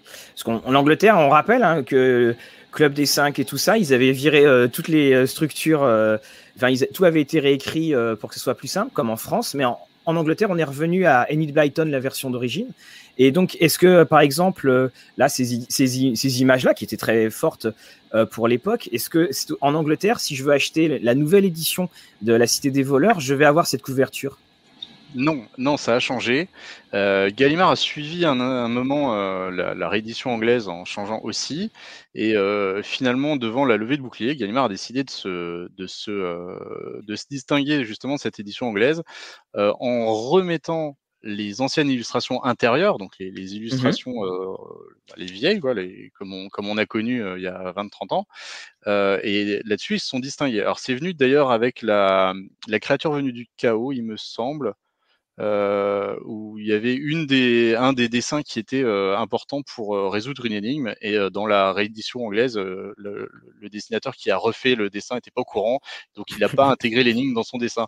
Ah, c'est ballot, la, la, dernière édition anglaise n'est pas jouable. donc en français, donc comme on a pu les relire, on a pu les sensibiliser en disant ne nous faites pas le coup de remettre les, nouveaux dessins là-dedans parce que ça marchera pas.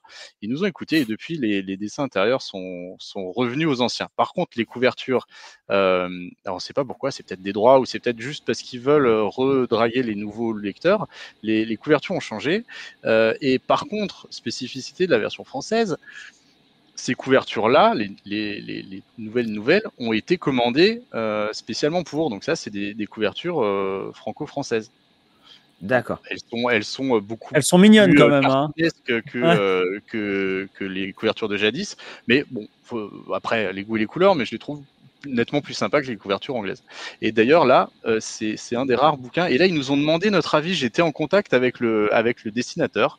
Euh, il nous a demandé qu'est-ce qu'on pourrait faire. Alors, à la base, la première version, donc ça, c'est les trois sorcières qu'on peut voir dans le bouquin. Et il y avait un chaudron. Et le chaudron, on trouvait ça un peu pas terrible. Et en fait, on a discuté avec lui. Et ça, c'est le lecteur tel qu'il est décrit dans les quelques premiers paragraphes. Oui, je comprends. C'est une très bonne idée, ouais. Parce qu'il est quand il est quand il quand on lui fait la maranga, c'est ça? Ouais, exactement. Alors on a Marc qui voulait dire que tu voulais intervenir, Marc? Bah, je voulais reprendre deux trois points dans tout ce qu'on a dit qui est absolument passionnant. D'abord sur la question de pourquoi est-ce qu'on a le livre dont vous êtes le héros qui est écrit en grand. Euh, alors ça, ça date pas du tout des éditions actuelles euh, qu'on appelle V4, V5, etc. ça date de la V2. La V2, ça veut dire des éditions des années 90. Et en fait, ça vient d'une raison. C'est que le titre que je vous ai montré ici, celui-ci, il avait mhm. été publié avant en V1, et je ne sais pas pour vous, mais c'est moche. Oui, c'est vide. C'est vide, il n'y a rien ici. Tout simplement parce que la maquette britannique a changé, qu'il y avait un énorme cartouche avec euh, Jackson Livingstone en lettres dorées et en dessous le titre du livre, et que Gallimard continuant à utiliser sa maquette ordinaire, on s'est retrouvé avec une impasse. Une impasse, euh, soit il fallait changer complètement les illustrations, soit il fallait changer la maquette. Et donc, lorsque la V2 est arrivée, eh bien, on a occupé l'espace du cartouche avec le titre de la collection. C'est-à-dire que là, au lieu d'avoir Steve Jackson et Ian Livingstone en lettres dorées, on a un livre dont vous êtes le héros en lettres gaufrées métallisées avec le titre en dessous. Et euh, donc finalement, c'est devenu la marque de fabrique à partir de la V2, la V3, la V4, etc., de mettre en avant la collection. Voilà, bah, sur, la question de la maquette. Là, je m'adresse au chat quand je disais qu'on allait apprendre plein de trucs aujourd'hui. Voilà, ok, ben euh, voilà, on va pouvoir briller en, euh, Donc en fait, tu as trois fois les, la, comme effectivement, tu as trois fois la même version euh, du. Euh, oui, parce que j'ai trouvé. Ouais, justement, parce que j'ai trouvé que c'était. Euh, je, je, voyais énormément de gens qui se plaignaient des changements de maquette et ça me paraissait parfaitement clair. Donc en fait, je me suis procuré une V2 simplement pour pouvoir montrer comment la maquette a évolué. Il y a énormément de choses à dire sur les évolutions de maquette. En soi, si on est si on est passionné par le monde de l'édition, c'est vraiment, il y a énormément de choses à, à voir là-dessus. Alors Fibre, tu voulais dire quelque chose? Oui, euh, sur la puissance des, des, slogans et des titres. Hein, quand on brande un truc Harry Potter, on en vend des caisses. Euh, il faut voir que un livre dont vous êtes le héros, c'est une, une, expression euh, qui est passée dans le langage courant. Euh, Il y avait la pub à un moment, la Citroën, la voiture dont vous êtes le héros. Et euh, aujourd'hui, il y a même des gens qui disent le truc dont vous êtes le héros et ils, ils savent même pas qu'il y avait des livres à la base. Et c'est un truc qui est ultra culturel. Et donc effectivement le fait de le brander aussi euh, sur ce sujet-là et dire bah, c'est un livre dont vous êtes le héros euh, vous allez kiffer. C'est comme euh, si je te dis c'est un flipper si tu regardes pas si c'est Indiana Jones Star Wars tu vas jouer au flipper. Donc c'est pas con en fait comme comme marche démarche commerciale quoi. Et le alors justement pour préciser parce que on L'expression livre dont vous êtes le héros, euh, c'est Gallimard qui la possède. On ne peut pas avoir, euh, j'aurais pas pu avoir euh, l'œil du Sphinx, livre dont vous êtes le héros. C'est bien cela, hein, qu'on soit bien tous euh, raccrochés. C'est une marque déposée par Gallimard. Parce qu'il y avait, et, et, le jeu de rôle, l'œil noir, c'était une aventure dont vous êtes dont vous êtes le héros. Alors, alors Marc, vas-y, je te, je te remets en zoom. Alors, alors. ça c'est le titre, c'est l'édition originale du Sorcier de la Montagne de Feu. Mhm. Et il y a la description. A Fighting Fantasy Game Book. Ça n'est pas encore un nom de collection, c'est une description. In which you become the hero, dans lequel vous devenez le héros avec le you en lettres majuscules. Et c'était vraiment l'apport de cette collection par rapport aux livres interactifs qui existaient avant, qui étaient les Choose Your Own Adventure. Choisissez votre euh, aventure, qui était un cheminement narratif. Et là, d'un seul coup, on devenait actif. Alors, euh, Marc, c'est Choose Your Own Adventure. C'est quoi? C'était Il y a eu des titres qui ont été traduits en français de, oui, oui, oui, je crois. je sais pas, j'en ai là. J'en ai là, j'en ai ici, là, ici. Donc, choisis ta propre ah aventure, une traduction. Et ça, c'est l'édition française qui était présentée par Gérard Devilliers. Oh, d'accord. Oh, bah, de SAS, mais qui n'a strictement rien à voir. Il avait juste, euh, je pense, racheté les droits. Je ne connais pas bien l'histoire. Mais euh, donc, les Choose Your Own Adventure, c'était vraiment la première série de livres interactifs qui a connu un succès dans les années 70. Le premier livre a été publié en 76. Et euh, c'est devenu une collection en 79 et il s'en est vendu 250 millions d'exemplaires de cette série, de cette collection. 250 millions d'exemplaires dans le monde. C'est un carton immense, c'est un des plus gros cartons de la littérature jeunesse. Et euh, ça, c'est de la littérature interactive. Vraiment, dans le livre dont vous êtes le héros, aujourd'hui, en fait, il y a deux grandes écoles. Il y a l'école qui est venue plutôt de la littérature, et si on recherche, on remonte jusqu'à Raymond Queneau, dans les années 60. Et si on remonte avant, on en trouve une mention, une citation chez Borges euh, en 1944, exactement. Donc, il y a une volonté littéraire de trouver une façon de faire un livre qui soit un livre puzzle, un livre labyrinthe. Ça, l'expression, elle est Borges. Le livre labyrinthe, c'est-à-dire un livre qui est codé, et le lecteur qui arrive à décoder le livre, c'est celui qui trouve comment le lire. Alors, ce livre-là, il n'existe pas. Ce livre est mentionné par Borges. Ça a fait cogiter des gens, notamment Raymond Queneau, qui ont fini par essayer de créer une première histoire. Donc, euh, si je me souviens bien, euh, la première histoire, c'était Un conte à votre façon, publié en 1967. Ouais, dans Libération.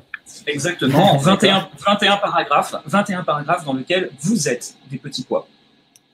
Des petits pois, d'accord. Oui, on est des petits pois, c'est. C'est Raymond Queneau. C'est un poème euh, plus surréaliste, interactif. Exactement. Et ensuite, donc, ce genre-là euh, s'est développé littérairement avec les euh, Choose Your Own Adventure. Et les livres style CYOA, Choose Your Own Adventures, c'est vraiment. C'est, pas, ce ne sont pas des paragraphes, ce sont des pages. D'accord.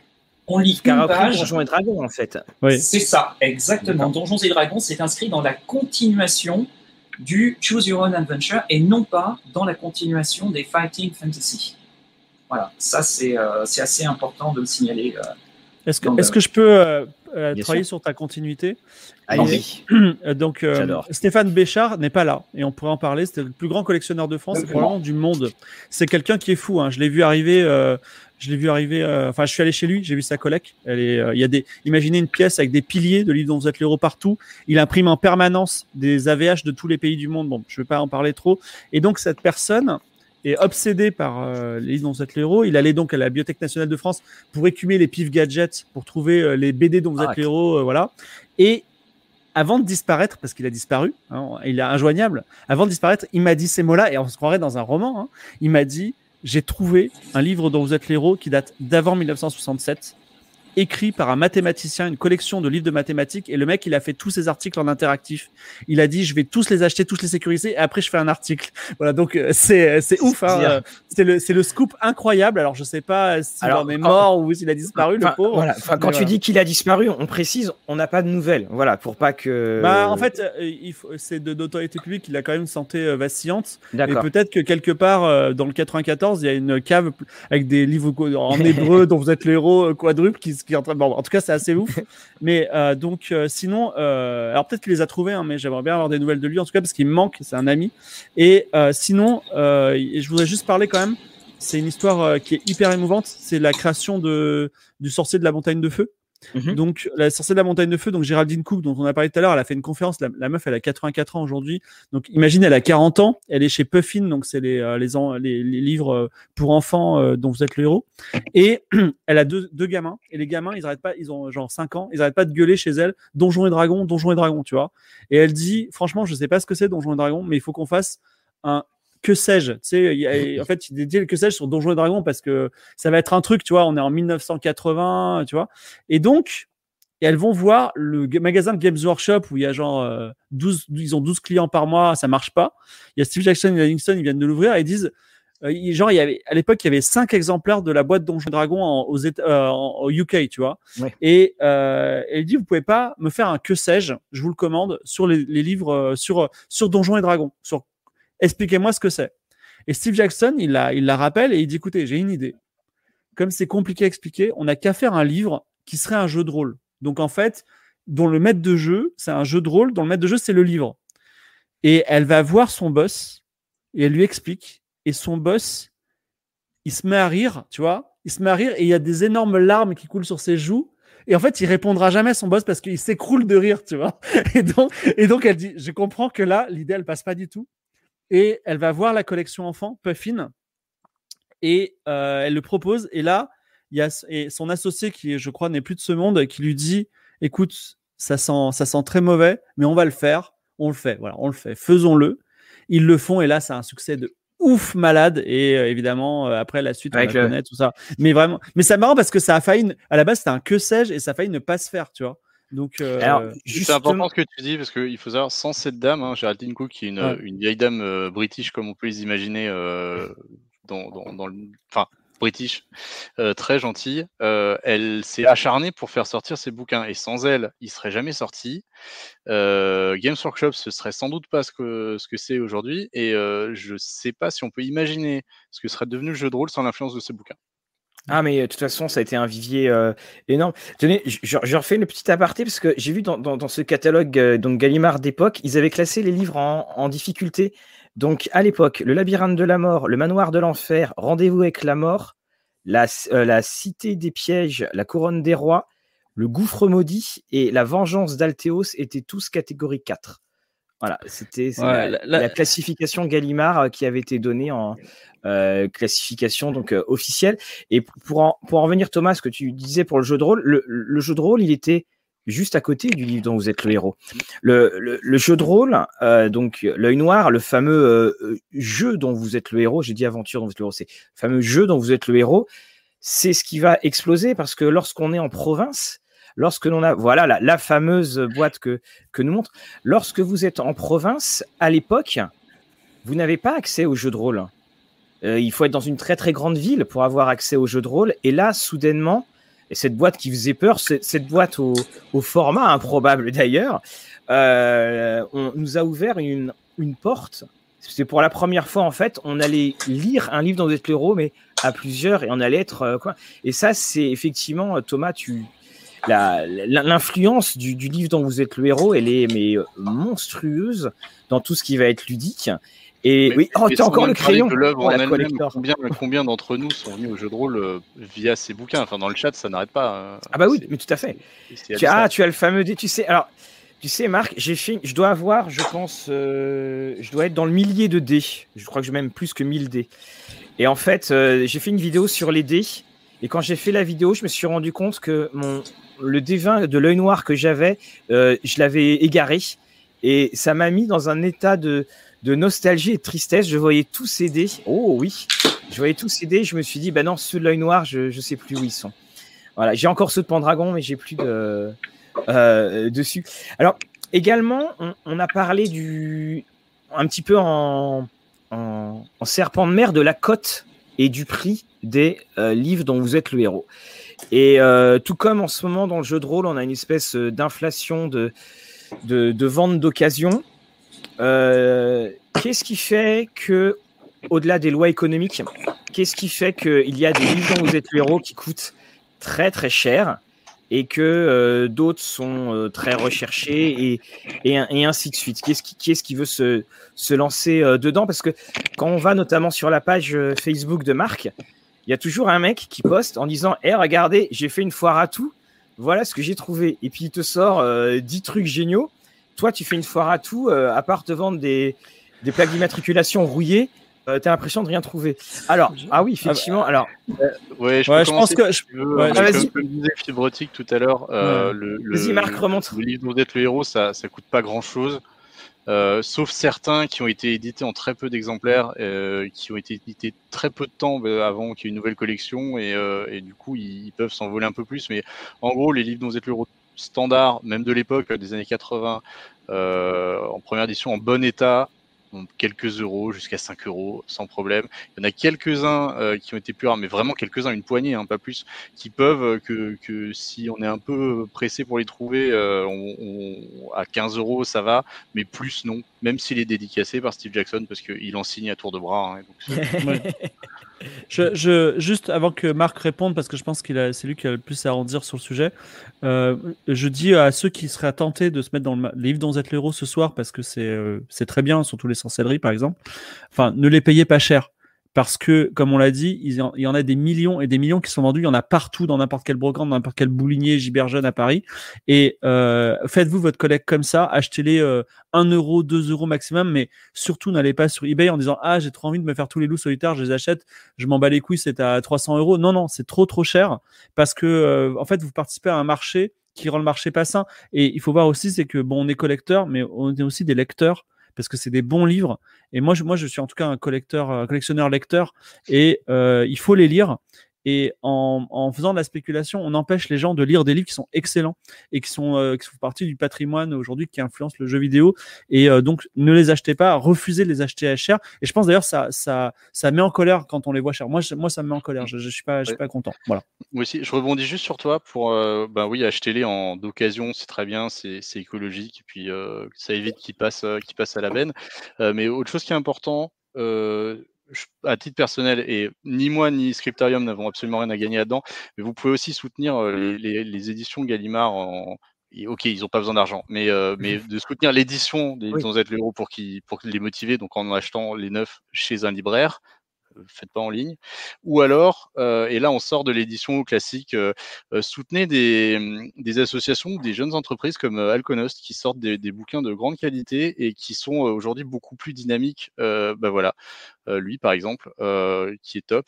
Donc soutenez-les parce qu'ils font un boulot de, ils font vraiment un boulot de fou et c'est eux l'actualité du livre du livre jeu. Et euh, sinon, bah euh, voilà, moi j'ai j'ai retrouvé des doubles et donc je peux, je vais envoyer ça à, à Rollis TV. J'ai quelques bouquins euh, tout neufs. Hein, de la dernière édition que euh, Rollis ah bah, TV va, va Un grand plaisir, Thomas, et on, oui, on, on, les fera gagner, bien entendu. Tout, Ils sont magnifiques. Alors, euh, justement, donc, Marc, qu'est-ce que tu, euh, qu'est-ce que tu, euh, je, je, te remets, c'est au sujet donc justement de, bah, du prix et de, alors, et de sujet, sujet brûlant. Alors, je suis à la fois entièrement d'accord avec Fibre Tigre et en même temps, comme je suis administrateur d'une page qui, pour qui c'est un sujet extrêmement chaud bouillant, je vais redire quelle est notre ligne. Notre ligne à nous, on a une charte et cette charte, c'est vous débarquez pas pour faire de la spéculation sur notre page où on vous dégage. Et, mais dans le même temps, c'est extrêmement mal compris parce que euh, il y a aussi euh, une offre et une demande. Et en ce qui me concerne, bah, ça ne me choque pas que quelqu'un arrive et dise voilà, je le vends tant. Même si le prix me paraît abusé, il arrive, il dit je le vends donc on tolère, on accepte toutes les offres, même quelqu'un qui viendrait en disant je le vends 2000 euros, ça ne me pose aucun problème s'il y a quelqu'un qui est heureux de claquer 2000 euros pour avoir ce bouquin. Et autant, donc la spéculation est vraiment, euh, vraiment, bah, vraiment chiante parce qu'on a des gens qui ont raflé, euh, qui font tous les, euh, les vides-greniers, les Emmaüs, hein, qui s'approprient ces bouquins et qui ensuite les vendent à des, prix complètement délirants. Autant justement, bah, je trouve que des fois, on s'est retrouvé avec euh, des gens qui, euh, avec du bashing, du bashing pur et simple, quelqu'un qui était content d'avoir trouvé un bouquin qu'il cherchait depuis des années, qu'il ne trouvait pas, qu'il a payé 40 euros, et puis là, d'un seul coup, on a un feu roulant. Euh, ça va pas, tu participes, etc., à la spéculation. Quand j'interviens, j'ai tout de suite, j'écoutais, c'est simple, ça lui a fait plaisir, point, on arrête. On a, on a exactement ça dans, dans, le jeu de rôle. Là, tu vois, ça, j'ai pu voir des gens qui l'ont acheté à des prix pas cher. Et puis pour les revendre on, on, a un paquet là aussi de petits charognards euh, qui font qui font les vierges effarouchées quand on leur ose dire mais tu te rends compte que tu es en train de, de mettre encore plus d'eau au moulin. On, on, a ça aussi et qui arrive euh, totalement. Et effectivement comme dit euh, Fred Lecloug c'est dessus. Je, je, voudrais euh, Marc que tu remontres euh, ce que tu as montré le, le, dernier la, la, saga du prêtre Jean. Parce que là il y a plus il y a eu plusieurs questions. Et parce qu'effectivement la saga du prêtre Jean qui était qui avait été lancé comme étant la, la gamme concurrente en quelque sorte qu'on pouvait trouver chez, chez Gallimard. Je crois que ça devait faire 10, ça devait faire 10 numéros en fait. Si... Alors 8, 8, 8. C'était annoncé comme une saga en 8, en 8 tomes. Alors ça, là, honnêtement, voilà, là on est au cœur hein, du, de, Mais... du, du, sujet de notre page euh, Facebook, qui est vraiment justement quel est votre rapport personnel, l'histoire que vous avez autour de ces livres. Et en ce qui me concerne, l'histoire que j'ai autour de ces bouquins, c'est ma plus grosse frustration d'enfance. C'est la série dont j'ai attendu la fin, comme ça, un petit peu comme euh, un enfant abandonné attend son papa euh, qui ne revient jamais. Euh, J'étais là, je, cherchais, j'allais à mon centre commercial toutes les semaines, ce qu'il est sorti, ce qu'il est sorti. Il y a eu un énorme gap entre les quatre premiers volumes et le cinquième. Quand le cinquième est sorti, j'ai dit c'est bon, c'est lancé, ça y est, on va aller au bout de la série. Et pour moi, c'était exactement comme Sorcellerie. C'est-à-dire que Sorcellerie nous avait mené en quatre volumes au bout de l'histoire et j'attendais le huitième, celui qui nous emmènerait à la mythique cité de Shangri-La. Oui. Et voilà. Et si jamais Doug Headline nous regarde, Doug, Doug Headline, je t'adore, je te hais. parce que euh, Doug Headline qui a sorti, le, il y a les rééditions, enfin il y a des éditions sous la direction de Patrice Louinet des nouvelles de Conan et bah, le dernier qu'on a euh, qu'on a présenté, c'était Doug Headline au scénario. Et à chaque fois, pour ma part, dès que je vois Doug Headline, je pense à, euh, à, la saga du prêtre Jean. Juste une question, pourquoi est-ce que ça, s'est arrêté? Pourquoi C'est euh, Hachette qui a, qui a, qui a, comme on dit, qui a tiré la prise? Ou c'était parce qu'on s'est retrouvé dans la, euh, on s'est retrouvé dans le creux de la, dans le creux de la vague? Ma théorie, c'est que à un moment, il y a Nintendo qui est sorti Super Mario Bros. Ouais. Et les gens, ils se sont dit, on peut pas lutter c'est fini, les enfants vont arrêter de lire. Et jusqu'à Harry Potter, en fait, la littérature jeunesse, elle, a, elle, elle, était inexistante en France, en tout cas. Mhm. Euh, et, voilà. Mais euh, bon, c'est ma théorie de la conspiration. Hein. De toute façon, euh, par exemple, l'industrie du, du, comics, avec l'arrivée de la télévision, par exemple, a vu une. donc, on était dans les années 50, ça, a été, ça s'est effondré avant que justement le, les super-héros puissent, puissent revenir. Et voilà, dès qu'il y a de toute façon, il y a eu d'autres supports qui sont apparus. Le jeu de rôle est magique, hein, c'est pas une, belle, une grande histoire. Et alors, tu, c'est le livre dont vous êtes le héros qui coûte le plus cher, ce tome 5 En moyenne. Oui, ah. oui, c'est un de ceux qui sont particulièrement mythiques parmi les collectionneurs. Euh, après, euh, chez Gallimard, il y en a qui, vont chercher extrêmement cher. Hein. Euh, par exemple, et sans, Marc nous donnera son adresse. sans, sans, trop qu'on sache pourquoi, celui-là, particulièrement, donc le volume 3 de l'épée de légende, est très dur à trouver, beaucoup plus dur que, que le volume 1, 2 ou 5. Voilà. c'est donc voilà, ça fait partie de ces bouquins qui euh, ont été moins tirés que d'autres. Il y a des inégalités dans les tirages. Euh, si vous regardez sur les premiers titres, mais vous avez des dizaines de tirages différents du même volume. Si vous êtes un complétiste, il y en a un. Vous avez des complétistes qui veulent avoir un numéro de chaque tirage. Ça veut dire qu'ils vont aller regarder le dépôt légal à la fin en disant ceci est une vraie première édition, ça c'est un deuxième tirage, etc. Et il faut savoir qu'il y a des variantes. Variantes de colorimétrie, variantes des coquilles qui sont corrigées d'une impression à une autre. Et donc, si vous rentrez là-dedans, c'est sans fin, parce qu'en réalité, euh, vous trouverez toujours encore une version. Mais vous en avez des comme cela qui n'ont jamais été réimprimés. Voilà, un seul tirage. Et juste, Thomas, juste, juste, juste, pour le, Thomas, est-ce que par exemple Gallimard, vous pouvez faire des, des propositions pour euh, faire qu'un qu'un livre qui est finalement recherché parce qu'il y avait eu moins de tirages euh, revienne? Oui, oui, on le fait tous les ans, hein, d'ailleurs, euh, clairement, pour, les, pour ceux qui ont été édités qu'une seule fois euh, jadis, euh, ou qui sont rares, hein, mais la file, la file d'attente est assez, assez grande. on pousse aussi pour qu'ils éditent entièrement Loup solitaire, toute la série. voilà, on pousse là-dedans. Après, ils ont des impératifs qui ne sont pas les nôtres et qu'on ne connaît pas. Et, bon, et très honnêtement, on n'a pas envie de mettre les pieds dedans. Ils nous, nous jamais dans les chiffres, hein, mais euh, c'est pas. On est, on est les passionnés un peu chiants euh, qui leur passent des coups de fil en disant on a besoin de ce bouquin vite. Mais, euh, voilà, c'est l'autre côté, le côté, le côté business, c'est eux et c'est normal. Donc après, on n'a pas tout les clés. Fibre, merci. il faut savoir que c'est le seul éditeur au monde à n'avoir jamais cessé de publier, d'éditer les livres dont vous êtes le héros. C'est vrai qui a une marge jeunesse en France. Ah, attendez, j'ai juste un petit souci de caméra parce que mon. Euh, vous m'entendez encore là de toute façon? Oui, oui, on t'entend. J'en profite, pour dire qu'il y a une autre série qui est inachevée, enfin qui a été inachevée. C'était La Voix du Tigre, qui, euh, enfin, qui, a, qui, a un, qui a un dernier volume, enfin qui, où on est un ninja, donc c'est cool, les années 90, quoi. et, euh, et on a un ninja dans un monde fantasy, dans un univers qui est très bien foutu, très bien écrit, très bien illustré, et qui a, chaque volume a une spécificité. Vraiment, il a, un, il a un truc différent. Et euh, le dernier volume est très bizarroïde sur le plan de la structure. On dirait que c'est fait par quelqu'un qui maîtrise pas du tout, alors qu'en fait c'était c'est un vieux de la vieille.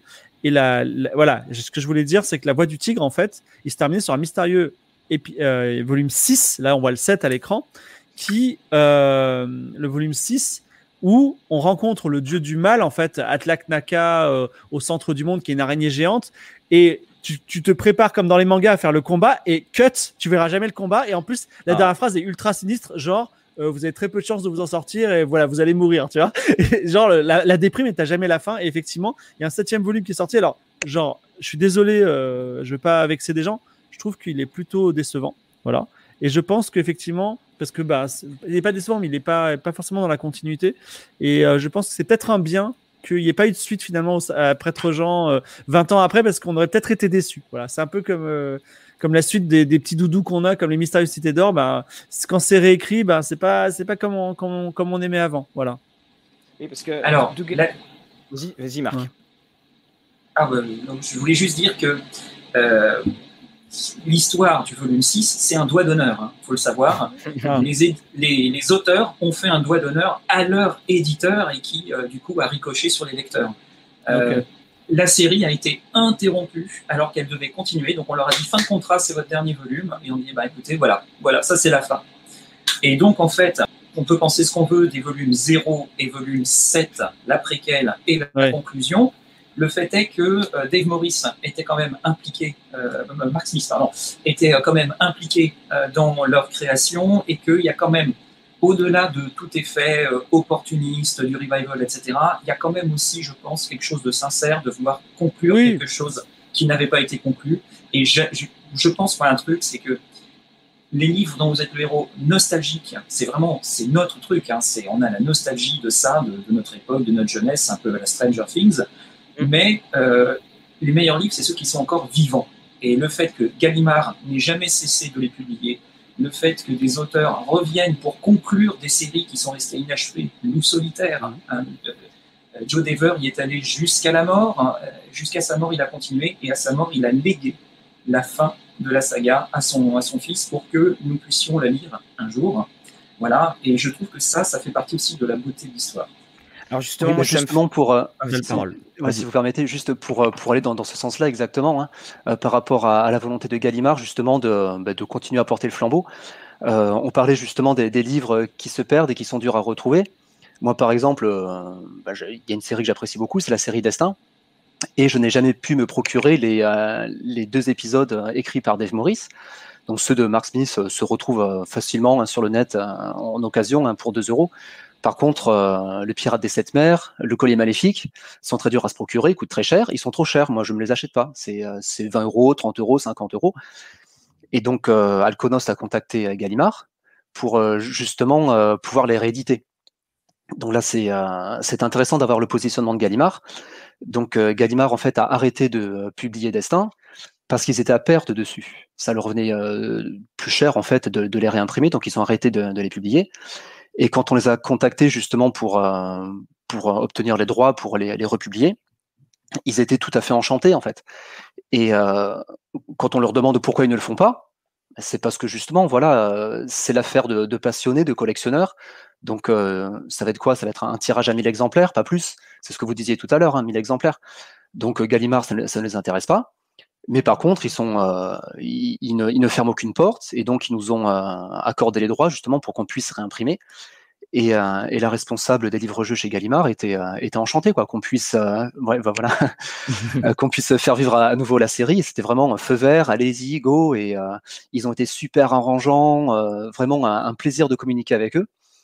Euh, et puis sans arrêt, c'était voilà, on est content qu'une structure comme Alconost puisse euh, réimprimer ça et faire vivre ça auprès des, euh, des Alors, fans. Alors, Après, on, peut, on peut leur reprocher de ne pas prendre le risque de, de le faire eux-mêmes, mais, Oui. mais bon, en tout cas, ils laissent Alconost par exemple le faire. Alors, excuse-moi, Laurent, euh, la, la série Destin, ce n'est pas, euh, ce n'est pas fait. Enfin, la, la série Destin, je, que je, elle ne me dit rien du tout chez Alconost, hein, c'est pour ça. C'est, Euh, c'est, en, en fait, on, est, on, on va sortir le, le tome 5 qui, lui, justement, n'a n'a jamais été publié par, par, par Gallimard, parce que justement, ils n'ont publié que les quatrièmes. Puis ils se sont arrêtés là, quoi. Ils n'ont pas, ils n'ont pas fait les, les tomes suivants, alors qu'ils ils existaient en, en VO. Euh, et donc là, actuellement, euh, ben, pour, pour la rentrée, là, pour septembre, on va, on va sortir le tome 5.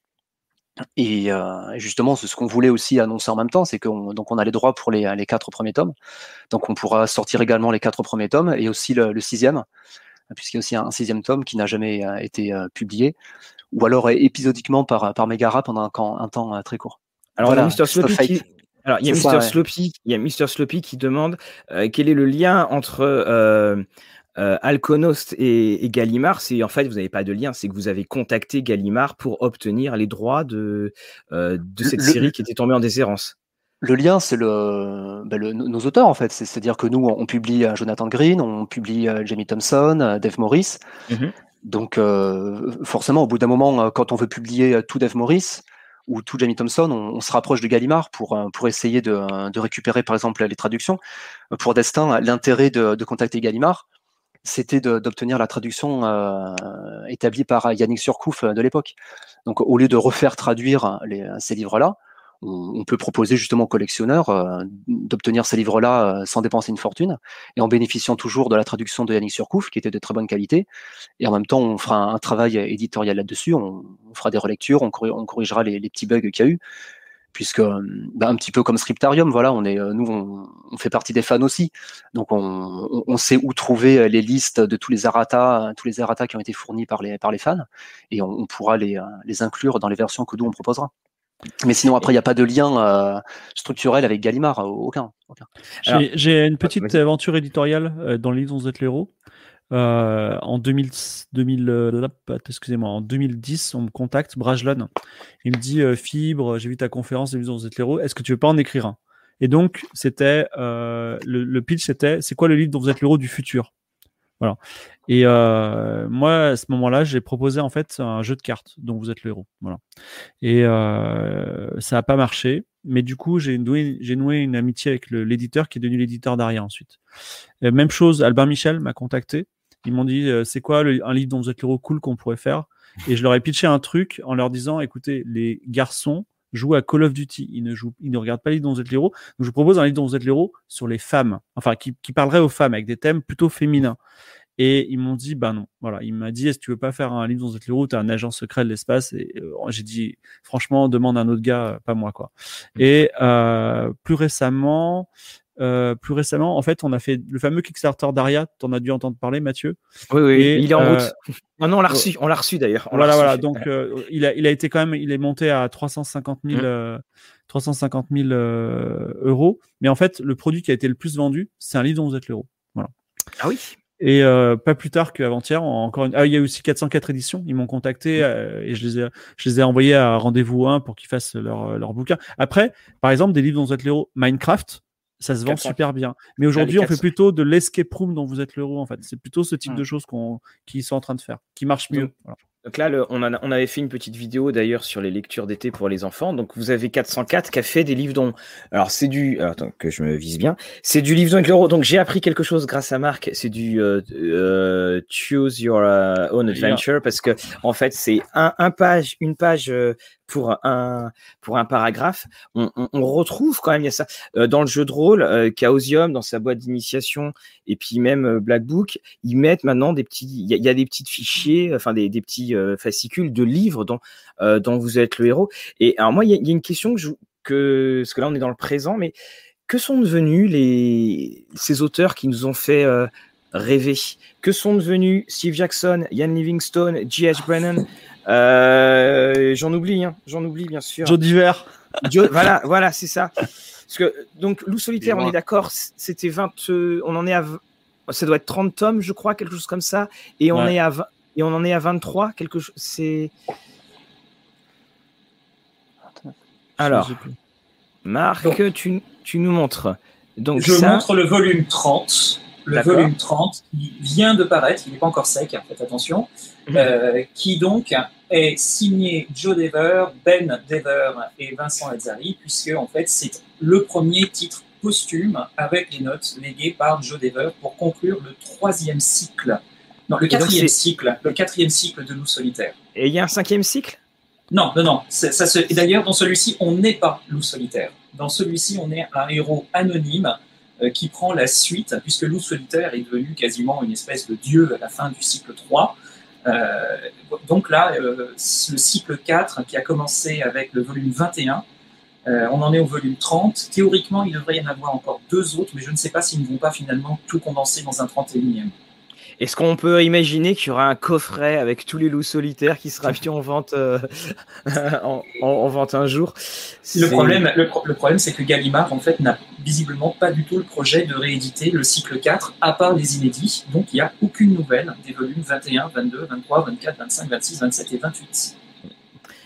Alors, euh, on a Seb qui parle de... Euh, histoire à jouer, donc elles ont été rééditées et c'est les, les elles ont été rééditées chez euh, Posidonia Édition. Il y a, il y a dedans d'ailleurs euh, le Histoire à jouer avec euh, Ulysse qui m'a fait le plus rêver je pense, parce qu'on a les compagnons et je l'ai fait un paquet de fois pour tricher pour quand j'arrive en ITAC, j'avais les, tous les compagnons et aucun mort, ce qui était beaucoup plus simple. Mais alors, donc juste revenons à, à, aux héros de, aux héros de notre, notre adolescence. Voilà. que, que, sont devenus donc Livingstone? Alors, on sait que Joe Daver nous a quittés. Mais que sont devenus les Alors, autres Steve Jackson et Ian Livingstone, bah, c'est les boss de Games Workshop. Voilà. Ian Livingstone, il a été anobli par la reine d'Angleterre, donc c'est Sir Ian Livingstone. Voilà, et, euh, et, parce qu'il a rapporté, je pense, énormément de TVA euh, à l'Angleterre. Et il a aussi bah, fondé Games Workshop. Euh, bah, les, tous les magasins de Games Workshop, vous voyez partout le jeu de figurines.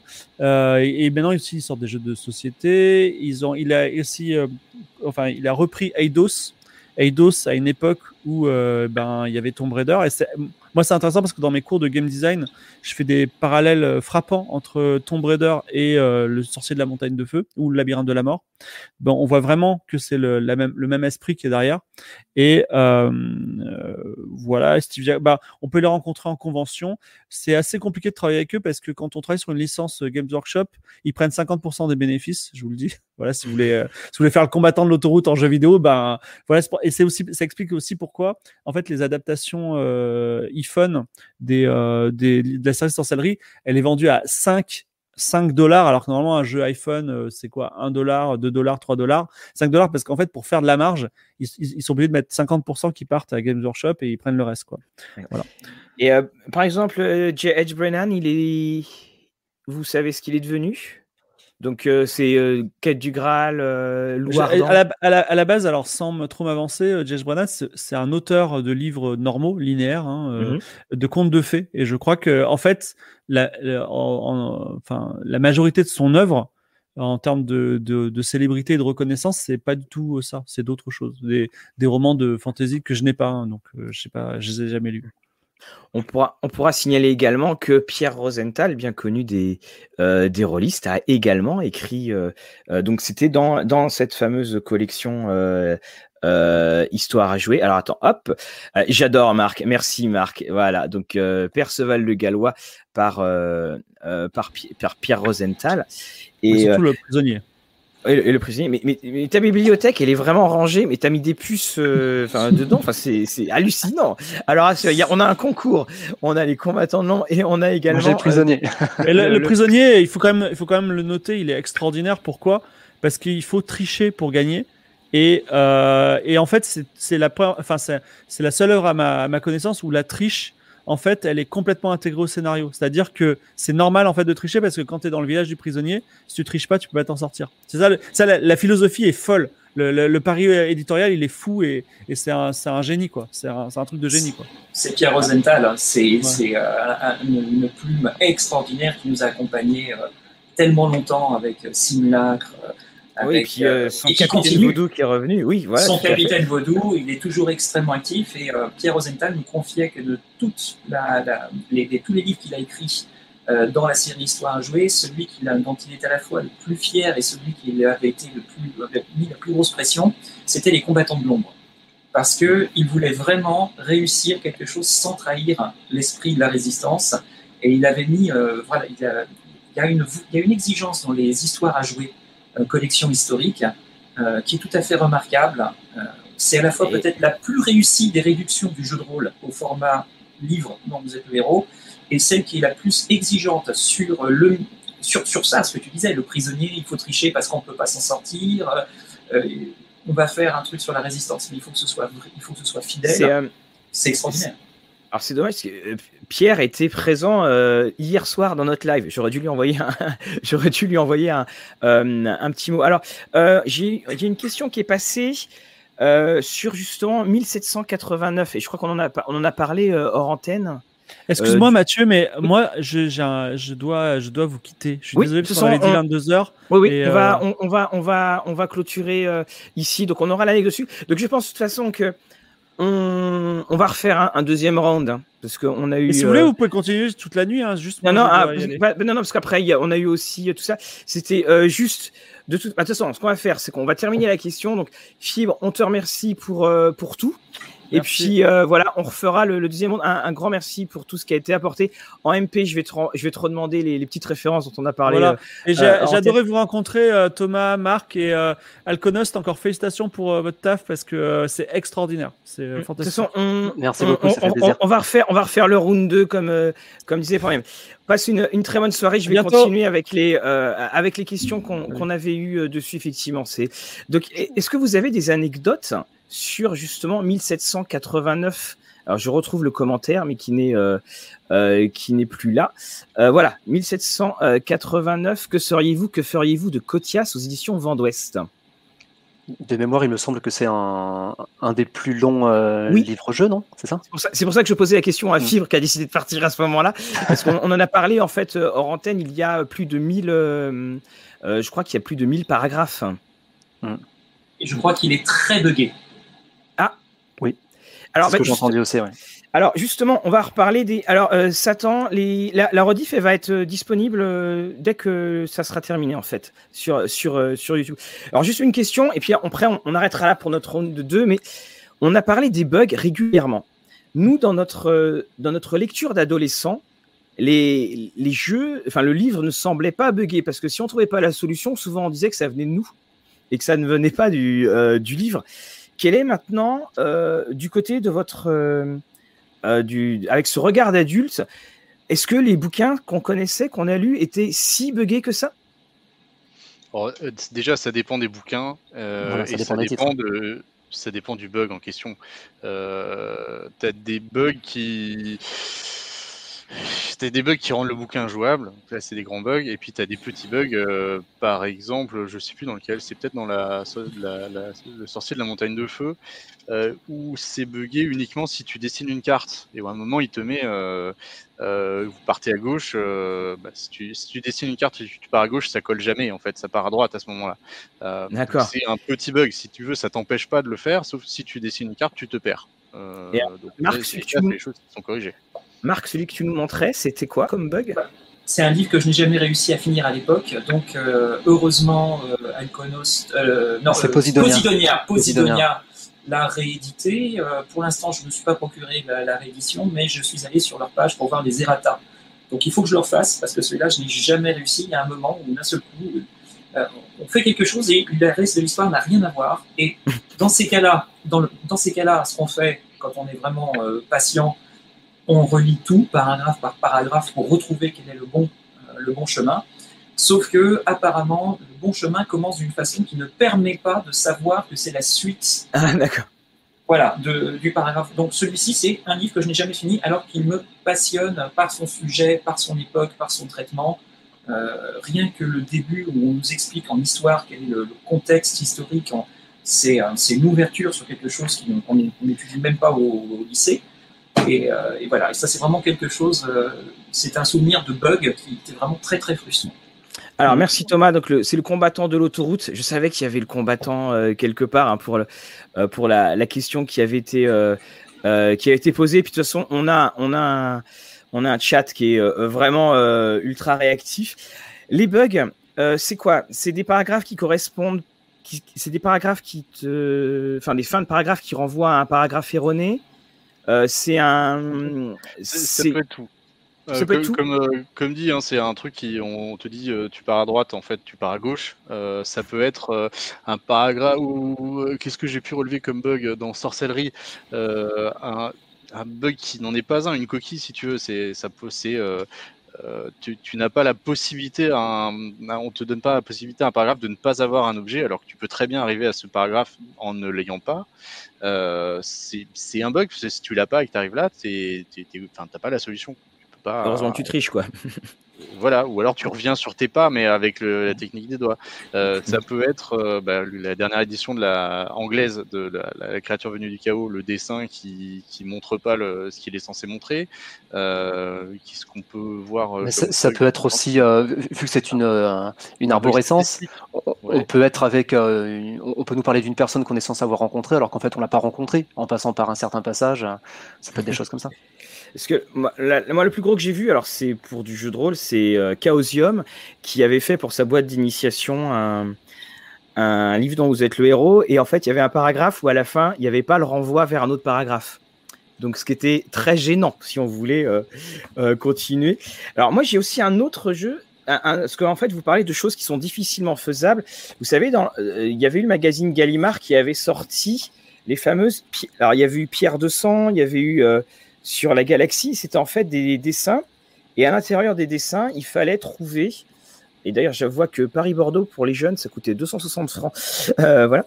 Et vous aviez des, dessins. Voilà. Et puis, alors, il fallait trouver des énigmes et tout ça. Énigmes qui étaient impossibles à trouver. Euh, le magazine n'avait jamais donné la moindre solution. Je pense que vous avez aussi entendu parler de euh, celui-là qui était le menace sur la galaxie, qui était en fait à chaque fois donc des aventures dont on était le, euh, le héros et euh, en fait, à chaque fois, on devait explorer les dessins. Ils ont été réédités par Gallimard. Et là, vous, aviez un, vous aviez un magicien. Ils ont été réédités par Gallimard en bouquin. Voilà, c'est cela. Et est-ce que justement, moi, ça a été une des grandes frustrations. Il euh, n'y a jamais eu de solution. Est-ce que maintenant, on peut retrouver ces, des solutions en ligne ou voilà, voilà, c'est celui-là hein, qui a été réédité, hein, le, sorcier.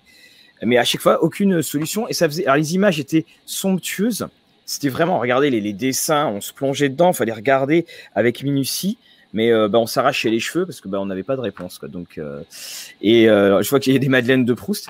Est-ce qu'il y a, on, si moi je veux me remettre dans le, dans le livre dont vous êtes le héros, avec ces livres buggés, alors, tu nous montrais lequel, Thomas? J'ai pas vu. Attends, je vais le mettre en. aussi, c'est une Madeleine pour pas mal de gens, ce genre de. Bouquin. Ah oui. Et, et donc, est-ce qu'il y a des sites dans lesquels on peut, ou des pages Facebook dans lesquelles on peut trouver de l'aide si jamais on a des soucis? Alors Marc, oui, tu, Marc, tu, vas me dire. Tu pourras, tu pourras reparler de la communauté qui est hyper active sur ce genre de choses. C'est la, la, taverne des aventuriers, notamment le forum, euh, donc, qui a absolument tout sur euh, les livres. Euh, et à la taverne des aventuriers, vous avez notamment, voilà, vous avez notamment euh, des pages de Somus, euh, des errata, tout ce qu'il faut pour vous y retrouver. Et puis on trouve aussi des solutions cartographiées sur le net, énormément. Wow. euh, et il y a des choses absolument somptueuses. Euh, je ne sais pas si je peux retrouver peut-être un ou deux liens. Je, je verrai si j'ai oui, si le temps de Bien entendu. et, ouais. et n'hésite pas à nous les. Enfin, de toute façon, après, tu nous les passeras, on les, on les mettra. Question à Thomas pour le jeu de rôle. Euh, défi fantastique. Est-ce qu'il a fallu faire un gros travail de réadaptation par rapport à la version anglaise? Euh, bah, c'est pas vraiment le sujet, mais si tu veux, on pourra en reparler un autre jour. Ouais. Mais, euh, oui et non. Il y a eu un travail de réédition. Ce sont pas gros, pas très gros. Thomas, avec sa casquette euh, jeu de rôle, reviendra, euh, reviendra à, à, la rentrée, justement, pour parler de, de toutes ces choses-là, euh, comme, on, comme on a pu le voir. Et aucune question sur Rêve de Dragon pour l'instant, ni Miroir des Terres Médianes. Voilà. Tu, tu, peux me contacter sur Facebook si tu veux. voilà. Bah, donc, on va, je pense, bah, tout doucement se se quitter. Juste avant qu'on se quitte et avant de faire un, deuxième round, j'aimerais que vous me disiez, je sais que c'est une question qui va être vaste, mais chacun d'entre vous, ce que vous a apporté le livre dont vous êtes le héros. C'est-à-dire que là, on voit, on a affaire à trois grands passionnés qui seraient très certainement des personnes différentes si elles n'avaient pas rencontré le livre dont vous êtes le héros. Et j'aimerais justement euh, que vous me disiez euh, ce que ça a été pour vous, ce, ce livre dont, dont, vous êtes le héros. Laurent, tu veux bien euh, commencer hein la tournée de revoir? Mais moi, en, en 92. Ah, c'est non. non c'est bon, voilà. Voilà. En 92, voilà, le, le premier livre d'Alconost. Donc, je pense que certains vont reconnaître le, ce qu'il y avait écrit dessus. En 92, j'avais lu euh, bah, déjà quelques livres dont vous êtes le héros. J'ai découvert aussi euh, un jeu de société, euh, une grande aventure dans l'univers de la magie et du fantastique. Je sais pas un si joli titre. vont reconnaître. ouais, ben, ben, en fait, c'est le, le, slogan de HeroQuest. Et ben, évidemment, on, on, avait fait une sorte de mélange quoi, avec mon frère. On avait écrit bah, notre et mise en page surtout voilà notre premier premier livre dans le héros. Là donc on avait fait notre première aventure avec des euh, voilà bien, bien relié, bien mise en page, etc. Ah, et, euh, et, à ce moment-là on m'aurait dit que plus tard euh, ben voilà je pourrais créer une maison d'édition et et euh, publier des bouquins de Dave Morris euh, qu'on lisait avec les potes dans le jardin quand on lisait l'épée de légende. Si un jour on m'avait dit que je pourrais être en contact avec euh, Russ Nicholson, Jamie Thompson, Dave Morris, bah, je, ne l'aurais pas cru tout simplement. Donc moi, ce que ça m'a apporté, bah, c'est la passion d'une vie en fait, la passion d'une vie, et, et peut-être mon goût aussi pour pour l'enseignement puisque je suis enseignant aussi. Ah bah, et moi le déclic, moi le déclic, c'est ça, c'est me dire voilà par par le jeu. Euh, on peut initier, euh, on peut initier euh, à la lecture, par exemple, mais à, d'autres choses aussi. Hein. Je ne suis pas prof de lettres. Donc, ce déclic-là aussi, qui font maintenant mes deux occupations principales, l'enseignement, puis l'édition aussi chez Alconost. Mmh. Eh bien, eh ben merci. merci beaucoup pour ce très joli témoignage. Thomas eh ben, euh, ben moi ça a été, euh, ça m'a ça m'a ouvert, euh, ça m'a ouvert l'imaginaire, ça m'a ça a été, ça a été toute ma jeunesse et ouais, c'est grâce à ça que je suis que je suis devenu, des gamins, grands lecteurs et puis, et grands rêveurs, puis, grâce à ça, je suis arrivé dans, dans dans les dans les wargames avec Games Workshop, à l'époque, j'ai arrêté, mais c'est dommage d'ailleurs.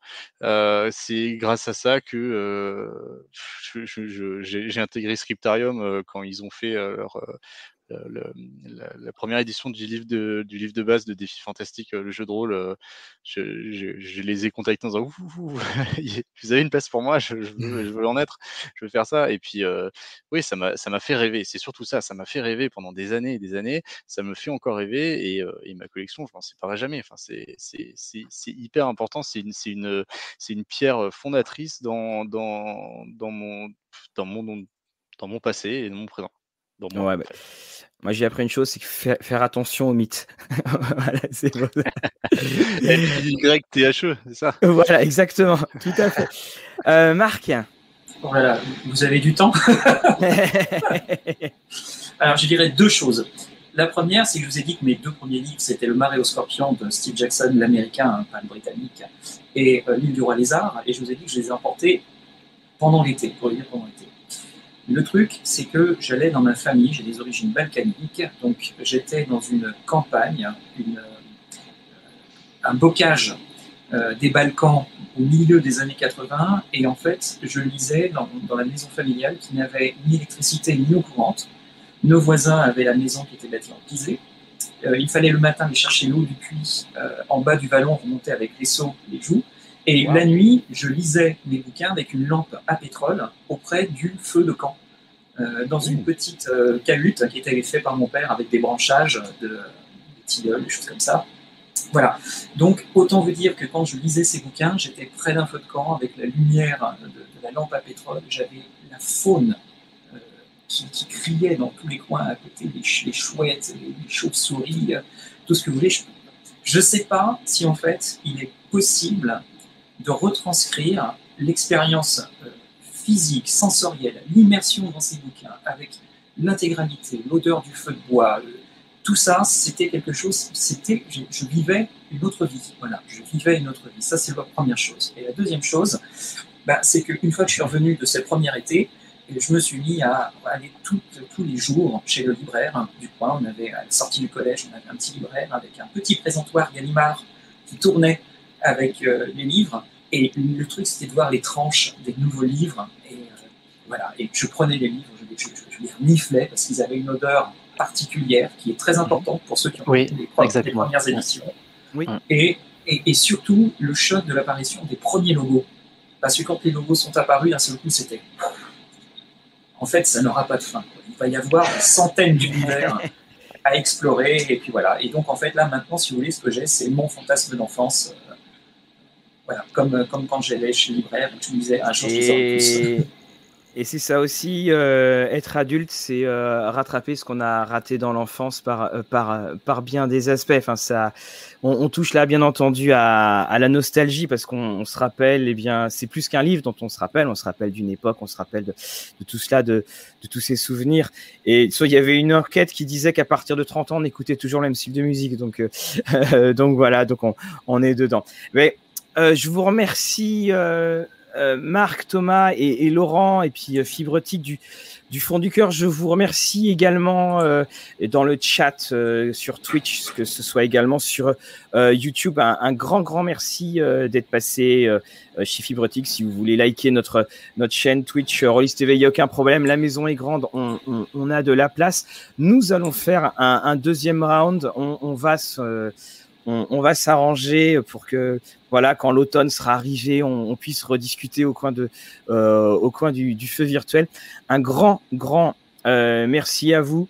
Juste, allez, pour terminer, donnez-moi euh, pour le chat un livre que, dont on n'a pas parlé que vous voudriez conseiller. Merci Olive. Alors, Fleurir en hiver chez Alconos, ça tombe très bien, tu regardes. Voilà. Donc, si vous voulez euh, vous mettre dedans, quelqu'un parlait de la nostalgie et des choses. Euh, je vous conseille aussi le Alice au pays des cauchemars de euh, donc du de toujours chez Alconos, hein, qui est très très bon. Thomas, lequel conseillerais-tu? Ah, C'est difficile, mais pour les adultes, les livres de Dean Bad Dreams. D'accord. L'univers de Rêve de Dragon, qui sont vraiment. oui, tout à fait. Ok, qui sont les disponibles. Ceux-là qui sont fabuleux, il y en a cinq. Oui, il y en a, il y en a cinq qu'on a présenté euh, régulièrement avec euh, à, à, TV. Et puis donc pour ce qui est euh, de Laurent, le triste, le sirop. Ouais, je... Vas-y. Ouais, je, je, vais, je, vais faire de, la promo pour Alconos parce que voilà, c'est trois, trois bouquins, c'est une trilogie. c'est la, la, la, trilogie d'Amalron, les chroniques d'Amalron. C'est ça, ça s'inspire de loup solitaire, de sorcellerie, et c'est hyper bien. c'est un auteur belge euh, illustrateur euh, français, et c'est euh, une tuerie. ça ben, revient aux sources de loup solitaire et sorcellerie. Eh bien voilà, ben, c'est bientôt les, les, vacances, donc vous allez pouvoir vous retrouver dans votre libraire, et pas comme tu disais Thomas, effectivement, un vrai libraire, voilà, où on pousse une porte, et puis aller errer dans, dans les rayons et, et aller trouver votre bonheur. On vous remercie euh, pour tout. On se retrouve euh, prochain live mercredi prochain, Rollis TV. Euh, ça sera notre live de fin d'année. Et donc, nous vous disons tous, nous vous souhaitons tous, excusez-moi, une excellente soirée et passez bien par le chapitre, enfin le paragraphe 14. Trois petits points. Au revoir à tout le monde. Bonne soirée. Salut. Au revoir.